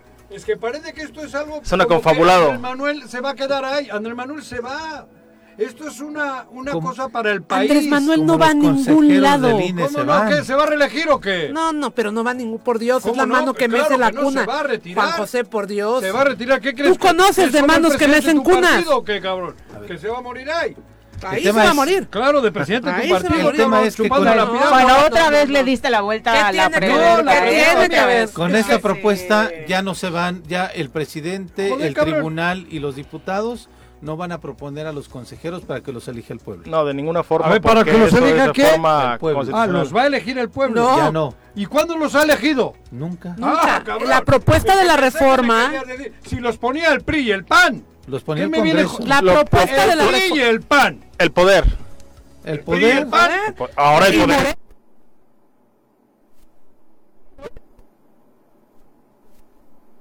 Están ellos ahora. Pero ¿Por si- qué ahora? ¿por qué ahora ya es sacrosanto? ¿cuántos- y si como- hubiera sido la antes, no lo es, hubieras como defendido. dices tú, ¿Cuántos Había- Morena magistrados, mayoría pondría, Morena no ¿Cuántos? está. Bueno, además Sí. yo no hablo de Morena. ¿cuántos magistrados de, la hablas? Suprema Corte de de Justicia ha puesto cambio. Morena? Eh, ministros país. de la Ministros. Suprema Corte ya son cinco que han sido Cinco elecciones de ministros ha ministros. puesto Morena. ¿Cuántos consejeros podría poner Morena en, la eso, siguiente- pero en si esta Morena, legislatura? Tres. entonces, ¿Para qué cambia la ley si ya los puede poner? Pues entonces, ¿para qué lo manda el ¿Y presidente? para qué decís que está Por queriendo para beneficio de Morena? El presidente Si está- Morena ya en mayoría y pondría todo. Pues ahí está, pues no, no entendemos por porque qué el es presidente por el bien quería. del país, no. por el bien de Morena. Por el bien del porque país. es una, una cloaca de vividores. Joder. Lo mismo que Morena, por ejemplo. Y yo no he dicho que Morena no. A ver, es que yo ¿No? estoy defendiendo Porque a es el Morena. partido, es el partido Yo más estoy caro defendiendo de a México. todo el Es- mundo. Siempre ha sido, México. siempre ha sido una tentación. Ah, no, ese es acento, otro pedo. M Ah, acento sábado. 26. Esa Eso es el sábado. cabrón. Ha sido ya no, ya no, van, ya no van a poder eh, aventar esa propuesta de los 20 consejeros, 20 propuestas, 20 consejeros. ¿Qué otra cosa de la, de la que inicialmente propuso Andrés mal. Manuel ya no se va a poder hacer? Todo está mal. prácticamente ninguna. Van a- al, al debilitamiento ¿Al Presupuestal. debilitamiento de qué? presupuestal del INE. Al ahorro. No, no, no, no, ¿Ustedes quieren debilitar a quién? Quitándole A dinero que sobraba, que Que se lo que queremos se lo gastaban en París, en la Torre Eiffel, la cabrón. A ver, la gente que trabaja No es debilitar. las La palabra no es debilitar, es debilitar. ahorrarle al país Ahorcarle un al- dinero ahorcarle. superfluo, no ahorcarle mango. En- para mandar que están ahorcados. Para, ¿Y para tener votos electorales. Para seguir- para seguir con esa- No está entendiendo para- nada la gente con ustedes, ¿eh? no- ¿Cuánto, le quitan a los partidos políticos? ¿Qué? Con esta nueva reforma eh, no disminuyen las prerrogativas a los partidos Claro, políticos. Ninguna. pues no voy a Ojo, lo, A ver, a lo- lo- lo he comentado aquí, lo, lo he comentado me aquí, callo, que, siempre... me callo. No, dije, dame, dame- dame un espacio. ¿no? Es que sí, no lo han dejado hablar. Eh, No siempre ha sido una tentación importante para el partido que ostenta el poder. Hoy es Morena, lo, lo hizo el PAN, lo hizo el PRI. eh, disminuir ese tema, por 70 ejemplo, de, de- de los este de, de- de las prerrogativas, disminuir los eh, el número de diputados plurinominales, porque es una forma simulada, legal, de acallar a las minorías. Ujú, Claro, no darles voz, por supuesto. plurinominales es callar a las minorías. Claro. presidentes de los partidos y los hijos. Pero Por Dios. Son Las minorías minorías. no han estado representadas. Las minorías sí, pero de Si la no fuera- familia, cabrón. No, Si no fuera. ¿Cómo no? No, sí hay, por supuesto que De hay los sus vicios. Estrada, de los otros, de los Vas a otros. terminar adolorido con No, tanto voy, manoteo, cabrón. Juan José. El Eh, el tema de los pluris entonces Pero no los se toca con esta reforma, se queda como está. Entonces básicamente cabrón, solamente Te es voy a el dinero, el presupuesto. es correcto. ¿no? Pero que no se le quita nada a los partidos políticos. No, sí, no. sí. En ¿Qué? esta propuesta ¿Qué? no. El Sí. cambio será en todos También, los años, particularmente en los años Ayer electorales. ¿Se sabe cómo van a estar estas modificaciones presupuestales? La Eh, modificación, vaya, sabemos que también para reformar en materia electoral deben de ser 90 días antes del inicio del proceso electoral. El proceso electoral inicia en la primera semana de septiembre del próximo año, por lo cual eso tendría que estar aprobado más tardar en mayo del 2023 con las con los números que tiene Morena y aliados en, en la Cámara, pues no tendrían mayor problema, porque incluso hay en algunos temas donde el propio PRI se ha sumado ahí eh, eh, con esta con ese plan B este, Del presidente. del presidente. ¿Qué pasa con los soples? Tú sabes organismos mucho de locales. Continúan. Este es técnico, pero, Pero además, al parecer, quieren ya discutirlo. no eres Te frío. cae mal y- No eres frío. Quieren, quieren discutirla antes de que termine este periodo de sesiones. En realidad, Sí, sí, lo que pretenden es que salir antes de que acabe el año, Ujú. eso ya esté planchado. Muchas gracias por acompañarnos. No, gracias a ustedes. y la próxima vez espero que hables un poco más, porque ¿Cómo aquí el si señor no? te Calla, interrumpe. Yo solo intervengo cuando ya... Ya veo que... Minorías son las cosas. El Muchas gracias. Elias, Oye, pero en serio. ¿has dicho en serio que los pluris son representados? Son los Es que la representan esencia. la Es la esencia de las esencia. plurinominales. Pero dime cuál, en el Congreso local. Mira, te está mandando tu acordeón, ya te llegaron refuerzos. Eh, Carlitos Caltenco. ¿Qué dice Carlitos? habla sobre la portada de hoy en la jornada acerca de que el INE está usando 78 mil millones de pesos en servicios personales La- durante la los jornada últimos nuevo nueve del Partido años. Claro, Ah, que rebasan por mucho Claro. el presupuesto asignado al Congreso y a varias dependencias. Y la mitad de eso la quiere la jornada para el siguiente año, ¿no? Es que ese es el Punto. mal Es el, es nuevo reforma, así como fue reforma de otros partidos, ahora ya de la jornada. Oye, para como lo defiendes, yo favor, pensaría que tienes una mansión. Gracias, Elias, Para como defiendes este tema, pensaría que tienes una mansión y, y cuatro viajes a Qatar en dos O días, sea, ¿eh? Voy a Qatar, pero... eh, eh, Pero vinos, pero vinos. Aquí a tres cumbres. Funcionó la marcha, ¿eh? Jamón con vino Caló. Funcionó Cal- la marcha. ¿eh? Caló desde el día 13 hasta la mañana del día de hoy. Ha sido tema recurrente en la... ¿Vas La a marchar, marcha. Juanji? ¿Dónde? ¿El domingo? Le tocó Pero, su pero, cuota. pero entra en la cuota de, ¿Cuántos de- mercado o de... No, ahí- ahí- ahí hay ¿De Víctor dos. Mercado? no, en la de Ulises. Ay, si no Ay. Juanji, eres un pelado. Están peleándose pelado. los autobuses. No, no. Yo Sí, no, los pero ya. mercado ya los tienes garantizados. Creo que voy a ir a ¿Sabes? caballo. No, no. ¿Sabes qué hacía falta para llevar a la gente a la marcha? ¿Eh? Hacía falta una margarita. ¿Ah, sí? Sí, 40 autobuses. Bueno, Pagados ya. Pagados Muchas gracias. Elias. Muy buenos Una días. margarita. ¿La lotería? La que necesita el Estado, dicen. No me jodas. Ay, Mirel, ya Sí. te tienes que ir. Ya me voy. pero Ya la hartaste, ya extrañar. ves. Ya me hartaste. No, no es. Al contrario, ya invítenme más seguido, por favor. Mira, la que anda con agenda llenísima es otra, ni nos recuerdes. Vamos a pausa, volvemos con más. Gracias por acompañarnos. 8 con 35 de la mañana, gracias por continuar con nosotros. Te llegaron más refuerzos, Juanje, ahora por parte del público. Dice Jorge Armando Arroyo, es que son bien fáciles de debatir los argumentos de los panelistas pro Lorenzo. Siempre será mejor mirar el bien común de la población que mantener soldazos de 300 mil pesotes de unos cuantos. Pero bueno, ojalá al menos se logre quitar el exceso de los dañinos plurinominales que solo van a sus estados a tomar cafecito con las amiguis y ese es el resultado que han entregado los plurinominales en Muy los bien, ¿eh? últimos años. Estoy de acuerdo. con Eh, para empezar, los de Morelos nos queda claro que han servido para dos cosas, eh, Para Jorge ganar Armando, dinero sin duda. ellos. Exacto. ¿Te acuerdas quiénes son los pluris de Morelos? Ni los conoces. Pues son cuatro. Uno es No, Murat. los federales. Ah, no, No, federales no, hay no. pluris. Sí, Ah, no. claro. Murat, ¿Eh? Un Murat del El PRI. de Oaxaca. Que entró por No, la que dice que es de circunscripción de, de Morelos. Pero eso Que hasta lo andaban candidateando. candidato. Sí, Anda, sí, eso, sí, eso, que sí. lo quieren hacer Ujú, candidato sí, un. Murat. Y alguien más del PAN. Es zapoteco Ah, de no. Y acá. de Morena. De Morena, Sí. de Morena y uno pluri también. Klaus Ritter, ¿no? Ajá. ¿Quién es Klaus Ritter? Ese es, Sí. es diputado federal de Morena, Pluri. Pero ese no es de aquí, ¿no? Sí, Sí, claro. es de aquí, Él es sí es de. Morena, del grupo de Rabín, de hecho. Ujú. Klaus Sí. Exactamente. ¿Eh? Eh. Juan López dice, vamos a rece fuera las pirañas, a Claro. seguir con esa campaña. Sí. Eh, tengo una duda futbolística. Antes de llegar a México y al no participar el País Vasco en un mundial, ¿a qué selección apoyabas? Cualquiera menos España, A dice. ninguna.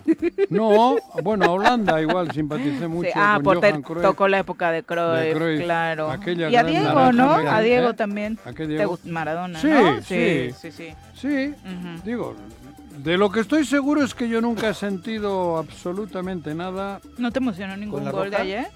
¿Eh? ¿Ningún gol de ayer te emocionó? No. Digo, pero futbolísticamente disfrutas, Sí, ¿no? y me cae bien Sí, este. sí, Luis Enrique. Y me caen bien los jugadores. Yo no tengo, pero no tengo esa pasión. Digo, la verdad, cabrón. Joder, yo me, te- tenía ahí Unai Simón. Laporte, este, otro Williams. vasco, As- Aspilicueta, Ujú, el Nico Williams. Y todos esos, y me, me- me- me- hombre, no, no le iba, ¿cómo se llama? De hecho, seguramente creo que te gusta más esta selección que la que fue campeona, Claro. ¿no? Por los integrantes Sí, que eh, eso, tienen no. ahora. Pero bueno, No, además no tengo ese, yo no tengo odio ni nada. A mí me parece que ganó muy bien, que jugó muy bien. Y me cae muy bien José, este Luis Enrique. Luis Enrique, ¿eh? este- Sí, sí, sin duda. buenísimo. Todo un Tengo personaje. claro. todo Pero un bueno, personaje. yo en este mundial no puedo disimular. Me gustaría que México avance. Tampoco estoy apasionado, ¿eh? Apasionado por el mundial, No. por el fútbol, no, porque yo viviendo en el país en el que vivo y viendo tantos problemas como los hay, el fútbol lo tengo de seg- en segundo término. Hombre, Desafortunadamente. sí me gustaría que, me, que, que califique y que gane el quinto partido. Bueno, y siempre las alegrías que trae el deporte dan un ánimo especial, pero obviamente Sí, con, tienes razón. al fútbol, con lo que estamos fútbol. viviendo, desafortunadamente, incluso la pasión mundialista, ustedes lo han visto, no, no está a la par de No lo que hemos vivido no en otros años. no. Eh, vamos ahora a entrevista, ya nos acompañan en cabina, nos vamos desde este tema de España hasta Colombia, nos acompañan Julián Montoya y César Guzmán, productores de Flores, bienvenidos, muy buenos días. Buen Buenos día, días, muchas buenos gracias. días. ¿Cómo Ah, cabrón, creí que eran artistas de cine o así, cabrón. Ah, pues Tienen aire, sí, sí. Tanto- tanto así. Tengo Un rockero, ¿no? Rockero. Sí. No, yo soy rockero, yo soy Sí, rockero, sí. Maná, este ¿no? güey, ¿cómo se llama el de Maná? ay, no le digas así, ¿no? Son productores de flores. Sí, producimos flores y vendemos esperando plantas. que dijese algo de, de La verdad es que este año en particular nos hemos enfocado mucho a través de diferentes secciones a conocer primero lo local, qué estamos haciendo en Morelos, qué se está haciendo en México y hemos tenido la fortuna de coincidir con gente como ustedes del extranjero que ha venido a México a plantear el asunto de los híbridos. Cuéntanos un poco primero qué es lo que hacen y, y, eh, por qué Bueno. están en México. Bueno, ¿No nosotros ¿Son colombianos? somos colombianos, sí, pero nosotros tenemos una compañía, pertenecemos a una compañía holandesa también. Ah, Sí, o sea, eh, Colombia es la casa matriz está en Holanda y nosotros en Colombia pues estamos desarrollando un proceso con Holanda hace 15 años mira. y ellos pues apostaron eh, eh, en Colombia y ya somos representantes Holanda de es ellos. pionera en todo. Pionera en todo lo que es Sí, hibridación sí, y procesos sí. de flores. Ajá. Y eh, nosotros estamos vendiendo en todo el mundo, nosotros vendemos alrededor del mundo, hacemos todo el proceso de, de- de laboratorio, Ujú. nosotros está en lo que son plantas y, y flores o hortalizas, todo lo que se hace desde, desde el laboratorio, toda la parte de, de- de- de cultivo de tejidos que es in vitro, para poder limpiar el material y poder tener buenas prácticas en el campo. Entonces nosotros estamos viniendo acá a mirar todo el proceso en México, porque estamos abriendo mercado, nosotros vendemos tica en Chile, en, la idea es vender en México, ya vendimos alguna vez, estamos retomando. Y mirar todo el proceso de flores en México, cómo podemos entrar y cómo podemos colaborarnos. Astromelia, la planta. La planta. La planta. Sí, la planta En. Colombia también tenemos una empresa que vendemos la flora a exportar a Estados Unidos, pero nuestro proceso en realidad es vender la planta. Nosotros hacemos un proceso de mejoramiento continuo de las plantas. No es. Ah, ya sé cuál es, es bellísima, me encanta la La astromelia es muy Sí, no, no me las he aprendido todas por nombre. ¿Es sí. sano, saludable o ustedes hacen ahí en el laboratorio chingaderas que. No, no, no, que no, porque no, el proceso- infectando a la El tierra? proceso que No, no, no, nosotros serio. Es, es selección natural. Eso, no, no- no hay nada de modificación genética. Eso, Lo que hacemos es tomar parentales, es decir, una padre y una, un padre y una madre, Ajá. los cruzamos y obtenemos semilla totalmente, totalmente natural y lo que hacemos es volverla a llevar a campo y producir una nueva planta. Hacemos estos cruzamientos hasta obtener la característica deseada, pero siempre con cruzamiento natural, selección natural. Ah. Es un proceso que dura bastante tiempo, es decir, desde que hacemos un cruce de, de los parentales hasta obtener una nueva variedad con las características deseadas. Pueden pasar 8 o 10 años para poder Wow. entregar al productor una planta. Entonces Mira. es un proceso Ujú. para evitar todo este tema de la modificación genética, se hace la hibridación natural.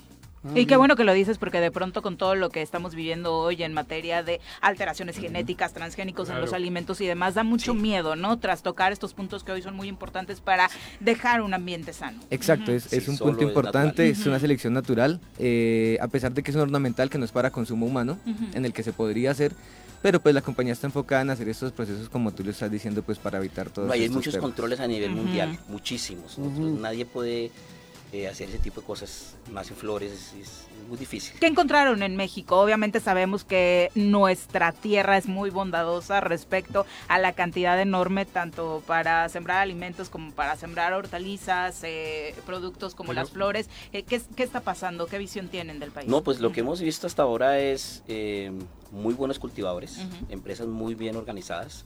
Hay dos tipos de, de- de- de Pero cultivadores. no hay competencia de la de ustedes. Aquí No. no, se hace eso. No, No, no. La parte de hibridación Eso. normalmente son los holandeses, japoneses, holandeses.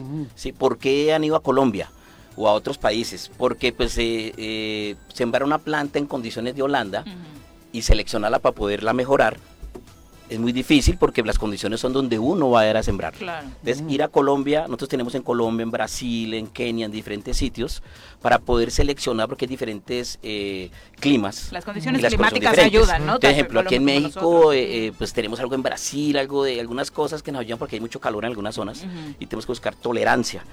Entonces, eh, podemos traer aquí ya variedades que le dice uno a la persona, bueno, pues siembra esta que esa variedad puede dar acá. En las, en las- Esta, en por las ejemplo, épocas. la astromelia es muy común. Es muy en, común. En Morelos particularmente, Sí, ¿no? se ve muchísimo. Esta florecita, astromelia, digo, seguramente la, u- la ubicas, astromelia, mm. pero eh, obviamente por el nombre. Sí, no- lo, en, en fuera lo que más se conoce es la rosa, ¿no? Que es sí. mundialmente la reina, ¿no? Pero- es el nombre popular, así se Sí, astromelia. otro nombre. No, No, es, es. es astromelia. Sí, en todo el mundo. Ah, Sí, mira, en todo el mundo. cabrón, está bonita, ¿eh? ¿Y eh, la ubicación será en Morelos de su trabajo? ¿En qué zonas de México lo están haciendo? Estamos, estamos eh, como lo dices, César, recorriendo los principales estados productores, Ujú. son ocho. Eh, la idea es iniciar en Morelos, en el estado de México, cerca de Villaguerrero. Ujú. Eh, pues gracias a la invitación de, de la ingeniera Miriam, Miriam Andrade, que nos, nos hizo la invitación para venir a recorrer todos estos estados. Que está haciendo un trabajo muy Sí, bueno en ella es de la cooperativa Que Unidos ya nos ha Generando. acompañado en cabina. Sí. Productores. eh, Sí, de- sí, la ingeniera Miriam Andrade. Ujú. Ella lidera la, la cooperativa Unidos Generando por México para el Desarrollo. Sí, que son Entonces, productores agrupados en esta Exacto. cooperativa que lo que pretenden es Exacto. mejorar sus productos. Y la idea ¿no? es tener como, como, como les decíamos, tener una visión de cómo es eh, la floricultura en México.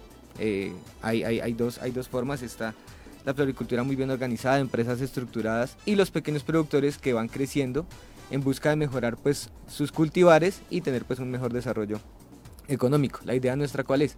Venir eh, con nuevas variedades porque hace mucho tiempo en México no se renuevan las variedades de astromelia ni de otro tipo de flor rosa, gerbera y ofrecerla a los productores de manera que puedan renovar sus cultivares y pues mejorar la floricultura acá en el país. Eh, ¿Es caro el producto? El comprarles a ustedes una plantita de esas, ¿cuánto cuesta, cabrón?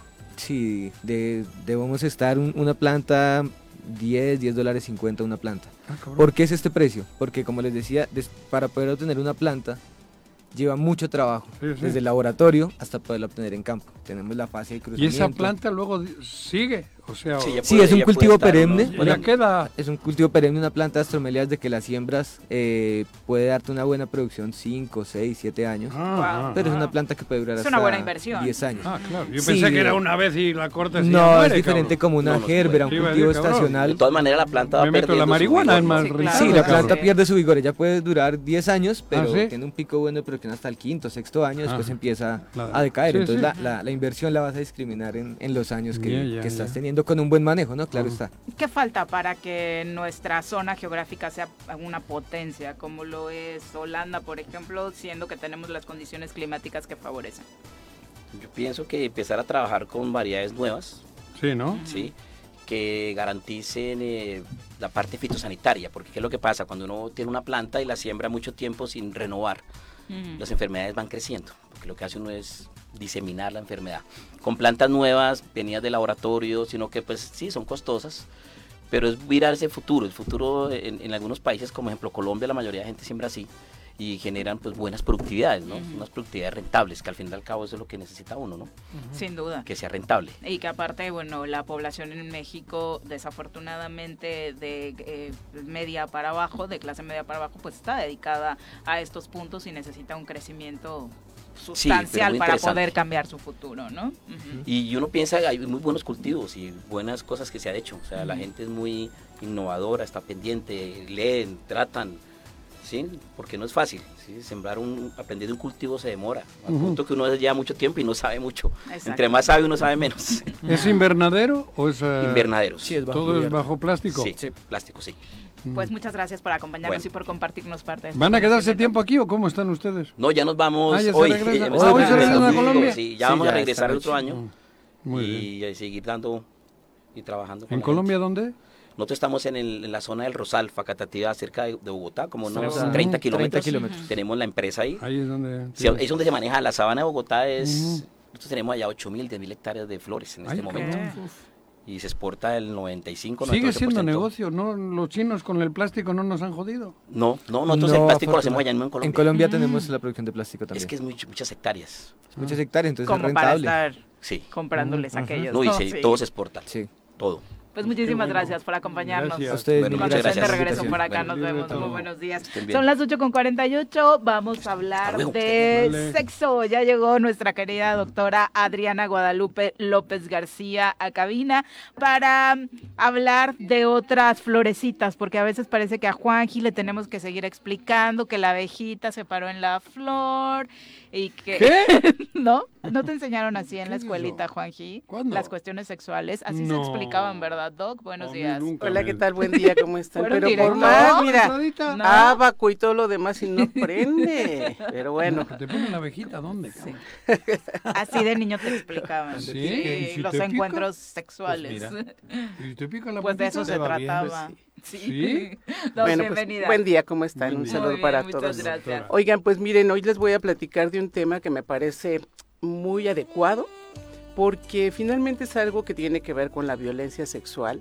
Y bueno, eh, algo importante es que a veces este tema, que ahorita les daré el título, es algo que puede ser no tan consciente para las personas, ¿no? para los adultos sobre todo, y tiene que ver con el término que es conductas sexuales inadecuadas. Y podríamos decir, a ver, ¿y qué es inadecuado, no? O sea, ¿a qué se refiere con esa, con esa forma de llamar una conducta? Principalmente se refiere a una serie de conductas que van a tener los adultos en torno al aspecto sexual relacionado con los niños. Y fíjense qué interesante es porque podríamos decir, bueno, es probable que alguna de las personas que nos estén escuchando, alguna vez sus hijos, alguno de sus hijos por casualidad se los cachó en un acto íntimo, ¿no? Y pues a cualquiera le puede pasar.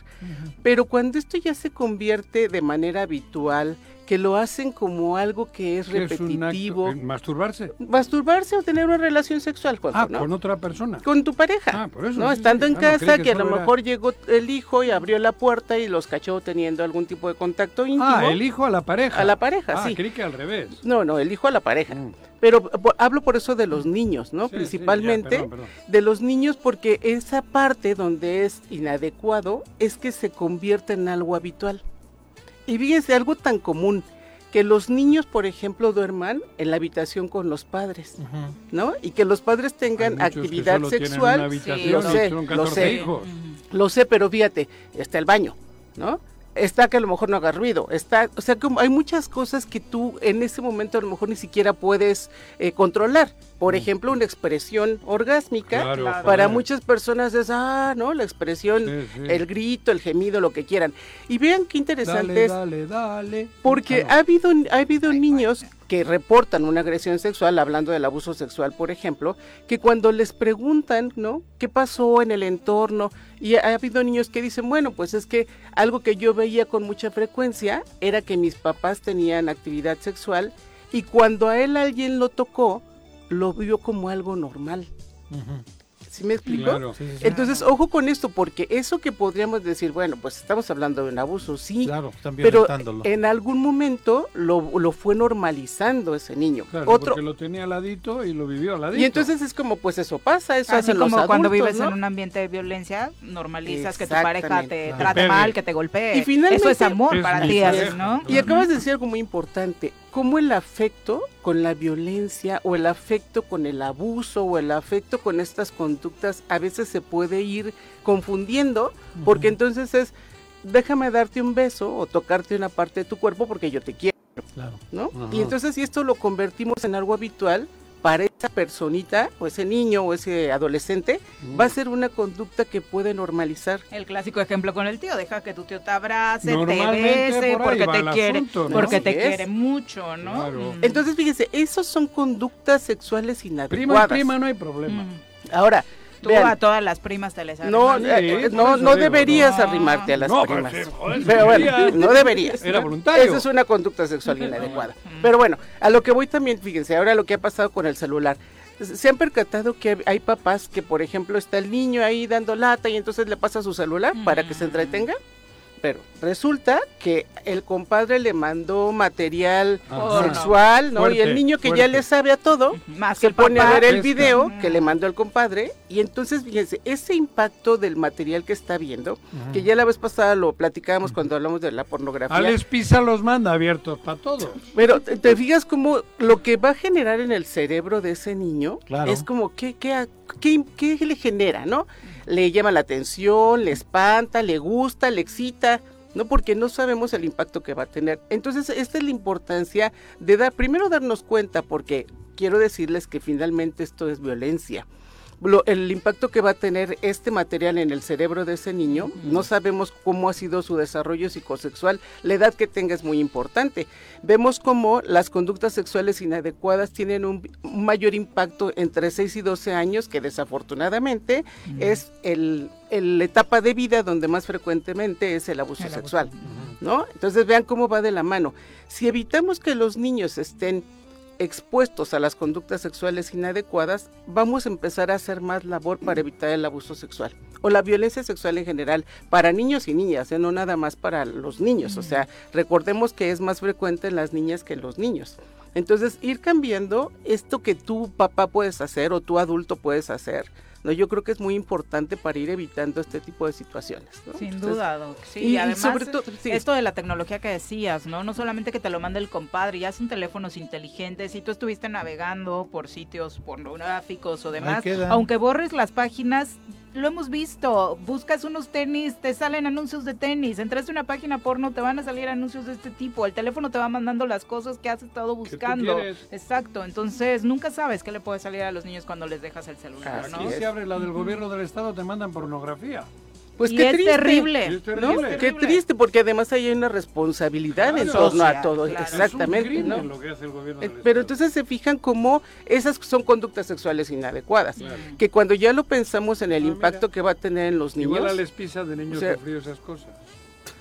Pues No mira, sé, pero no un delito sabemos, es y Vale, lo ¿no? hemos dicho Eh. desde No, el no, inicio. ¿eh? Vale, que el chico haya tenido no sabemos porque todo lo que hay cabrón. atrás, ¿no? Y, y que ese es otro otro tema. Resulta que pasa con algunos niños esto y no se no lo rehabilitan, ¿eh? Claro. O sea, es Se así queda como así. con el tiempo se le va a olvidar. Bueno, tenía tres añitos, cinco añitos, con el tiempo se le va a olvidar. Y Y, déjenme decirles que arrastrando. Y esto luego no se Puede olvida. cometer cosas más graves. Claro. Hubo por ahí una campaña que se llamaba Uno de Cinco. Y entonces esa campaña de uno de cinco significaba que de cinco niños uno iba, a- uno iba a sufrir agresión sexual o abuso sexual. Qué triste, ¿no? Sí. Porque si lo vemos en la estadística, fíjense cuántos niños van a ser o niñas van a vivir este tipo de agresiones. Entonces yo creo que sí como adultos y como con esta responsabilidad pues nos corresponde, ¿no? Evitar y sobre todo concientizar, oye, lo que estás haciendo en serio repercute en tu familia o no, Claro. ¿no? Miren, un, un ejemplo tan sencillo como la desnudez. Para muchas personas es como, no, pues no, ¿no? O sea, me, me cuido, ¿no? Para otras personas puede ser, pues me baño con mis hijos, no pasa nada. Una cosa es que te bañes con los hijos y otra cosa es que permitas que te toquen todo el cuerpo los hijos porque además el tono de la caricia tiene mucho que ver. Claro. Bueno, pero ellos eso- están conociendo eh, eh, su eso- despertar. Sexual. Pero la desnudez yo creo que es natural. Yo ahí no le veo si es normal. No, eh, te refieres a la forma, Digo, ¿no? A la forma, Ah, no, por al eso, tipo de por eso, interacción. pero Exacto. yo creo que es todo lo contrario. No, Digo, entre más la habituados forma- estemos al el cuerpo, humano, cabrón. muchísimo mejor. Por eso, pero, pero es que yo lo veo, yo lo, lo, pra- lo pla- pra- platico por mi experiencia. Hace 50 años íbamos a la playa y andaban en toples mi novia y, y eso creo que me, s- nos sirve. A la, a la- a la- digo, el, el tener esa ver Libertad. natural el cuerpo humano. Pero- Una cosa es que te gusten las tetas cuando estás en plena acción. Digo que es verdad. Sí, o sea, cuando eso- la- cuando las pero si claro, cuando estás, eh, joder, Pero cabrón. date cuenta, Juan José, que esto es cultural. Claro. O sea, la connotación, Exacto, sí, la sí. connotación que le das. Ahora imagínate, a unos niños que tengan 10 años, que ya tienen cambios anatómicos Sí, sí, importantes, la pubertad y demás, y que de repente, como son primos, los quieres meter a todos juntos a bañar. Ah, no. Donde no ha habido esta situación de mezcla de cosas, confianza, claro. que niños y niñas, y ahora sí, todos para ahorrar agua, métanse rápido a bañar. O sea, hay que respetar el pudor, lo que le genera a una niña exhibirse Claro, con la educación que hayan tenido cada uno de ellos. Claro, entonces a eso es a lo, que- a lo que me refiero. Y el proceso de los cambios, o sea, que- Claro, y que mucha gente sí. ya, el pudor ya está, por ejemplo, a esa edad, ¿no? En- tanto en hombres como en mujeres. Entonces, no, porque los adultos no están pensando en eso, se les hace fácil meterlos a bañar. ¿Sí me explico? Este, este es el Claro. ejemplo. Lo que tú decías, sí, efectivamente, vámonos a Cipolite y es como, ah, diferente, No. Es, hay otra, es otra forma, es otro contexto. Bueno, pero yo no iba a. Cipolite, yo iba a la playa donde iba todo el mundo. Bueno, pues aquí fíjate, aquí era, aquí era Cipolite y una parte de- de, la un cambio- playa. un cambio cultural Cultural, bastante. así es. ¿no? Entonces, bueno, pues eso, pero ¿qué provocas con eso? Joder, yo, yo no sé, creo que es ver el cuerpo humano como es, con naturalidad. con naturalidad, Con verlo. A la Exacto. hora de tener una relación erótica, eso, claro que hay puntos donde Oye, el cuerpo te excitas más. Juanco, pero la vez pasada hacíamos este comentario aquí. No es lo mismo ver el cuerpo natural y decir, "Ah, qué bonito cuerpo, Claro. a clavarte en unos senos, Ah, no. en unas mamas, a, a, a- a paladearlo. Sí, claro, allá. Porque ahí es donde está esta parte que les digo que no, no se nota, pues, ¿no? Esta es la violencia. Esto, Sí, aunque la no- mujer no, esté desnuda, ¿no? La, Sí, no, no, o sea, claro. Ahí es donde sí. ya viene la parte del erotismo, donde tú no sabes que el niño que está viendo eso que les ponía como ejemplo en el celular del papá, le está generando erotizarse. Claro. ¿Sabes? Y no, sí, ni siquiera puede entender, exacto. No, puede entender qué está pasando, pero el material ahí está. Está haciendo una función Claro. que a lo mejor ni siquiera, bueno, que no es la adecuada para el niño de Bueno, cinco tiene años, que ser ¿no? duro estar en la cama de al lado y los papás cogiendo. Pues tiene claro. que ser, digo, aunque el niño en ese momento no tiene que ser difícil. No, no es algo ¿Qué que haces tengan que vivir los Ajá. niños, ¿no? O sea, en este no. enfoque que le estás dando particularmente con los niños, creo que sí hay que tener sumo Muy- cuidado con las infancias. Oh, yo sobre este escuchaba un tema. ruido, cabrón, y puta, me cagaba, cabrón. Y era el Cuando coco. eran claro, los niños chiquitos. claro. Y el Cage que era muy rapidito el güey. Digo, a ver si nos cacha el cabrón. Claro, te quitaba la inspiración. Puta, me- se me cortaba hasta la leche, cabrón. Pero no, no, no, evitabas. Digo, por eso, y no Ay. por pudor, nada, porque creo que es. Tiene cada, cada cosa en su sitio. ¿no? Sí, eso, cada cosa en su sitio, ¿no? Y debemos entenderlo todos. Incluso las marcas, ahora que esta semana se hizo viral una campaña de moda de la marca Valenciaga, donde creó unos bolsos de peluche para mujeres, pero se les ocurrió la magnífica idea de poner como modelos a niñas y niños con eh, los peluches atados con cadenas y demás, provocando, por supuesto, imágenes que terminaron siendo sadomasoquistas, ¿no? Ya bajaron la campaña, pidieron disculpas al público. Ellos dicen que la culpa la tiene el creador, pero creo que como marca, Hay siendo un adulto, pues Claro. obviamente Claro, tienes que estar al pendiente de que esas cosas no Pero ese güey ya sucedan. murió. Sí, pero la marca la continúa. marca, ¿no? Sí, marca sí, sí, continúa, ese es un nuevo diseñador, pero terrible, por supuesto, que desde cualquier ámbito se estén enviando estos mensajes cuando el mundo vive una de las mayores crisis en cuanto a pornografía y abuso infantil, doctora. Entonces se Mm. fijan cómo, pero te das cuenta, hay una voluntad y hay cosas que puedes decir, pues era involuntario, no tenía como esta parte consciente, no me había dado cuenta. Pero La- creo que la- cualquiera que veas a un niño con un oso de peluche atado con cadenas, vestido bueno, como. Claro, sadomasoquista, no, pero ¿no? eso te fijas, pero Ujú. sí te fijas como esta, hay cosas que van directas, ¿no? A donde claro. quieres bombardear. Pero bueno. ¿no? Pues es un Toca. poco la intención. Muchas Gracias, gracias. ¿Dónde te encuentra nuestro público? Con mucho gusto me pueden encontrar en el 310-1120 y en Facebook como Adriana López, sexóloga. Muchas Bonito día. gracias, muy buenos día. días. Gracias. Eh, empataron Uruguay y Corea del Sur. No a los asiáticos les ha ido muy bien en esta primera ronda. esos, ¿eh? Y la figura del partido es Fede Valverde, ¿eh? así que este, el, de Real Madrid, no, el defensa el- del el Real defensa, Madrid, al medio, eh, que Ah, obviamente es está, central, ¿no? estuvo con un muy buen papel, dado que los asiáticos llegaron y cuánto llegaron bien, ¿A cero? cero por cero. Joder. Suiza venció a Camerún, 1-0, ese lo vi. curiosamente con un naturalizado de Camerún, anotando el partido. Él le nació en Camerún, Sí, el que le Camerún, sí, es naturalizado suizo. Y eh, ahora se vienen los partidos. A las 10 debuta Cristiano Ronaldo, Y- doctora por si Williams. gustas. Eh, Ahí hay otro vasco que va a jugar con, Con Portugal. Con Camerún. con gana. Digo, con, Gana. Gana. Sí. A las, Williams. a las 10 Hoy sí Portugal le voy a contra ganar, Ghana y Brasil contra Serbia a la 1 de la tarde. Así que se antoja buena la propuesta eh, para este día en el Mundial de Qatar. Ya nos vamos. Que de Pepe, muy buenos Gracias, días. Viri. Buenos Pepe. Buenos días. Buenos Bye, días. Ya no te enojes con los alcaldes, Pepe, joder. Mejor sácales un convenio, Que tengan Sí, excelente jueves. Volvemos. Ándale. ¡Se acabó! Pues así es esto. Esta fue la revista informativa más importante del centro del país. El Choro Matutino. Por lo pronto, el Choro Matutino. A bailar, el Choro Matutino. A gozar, el Choro Matutino. Este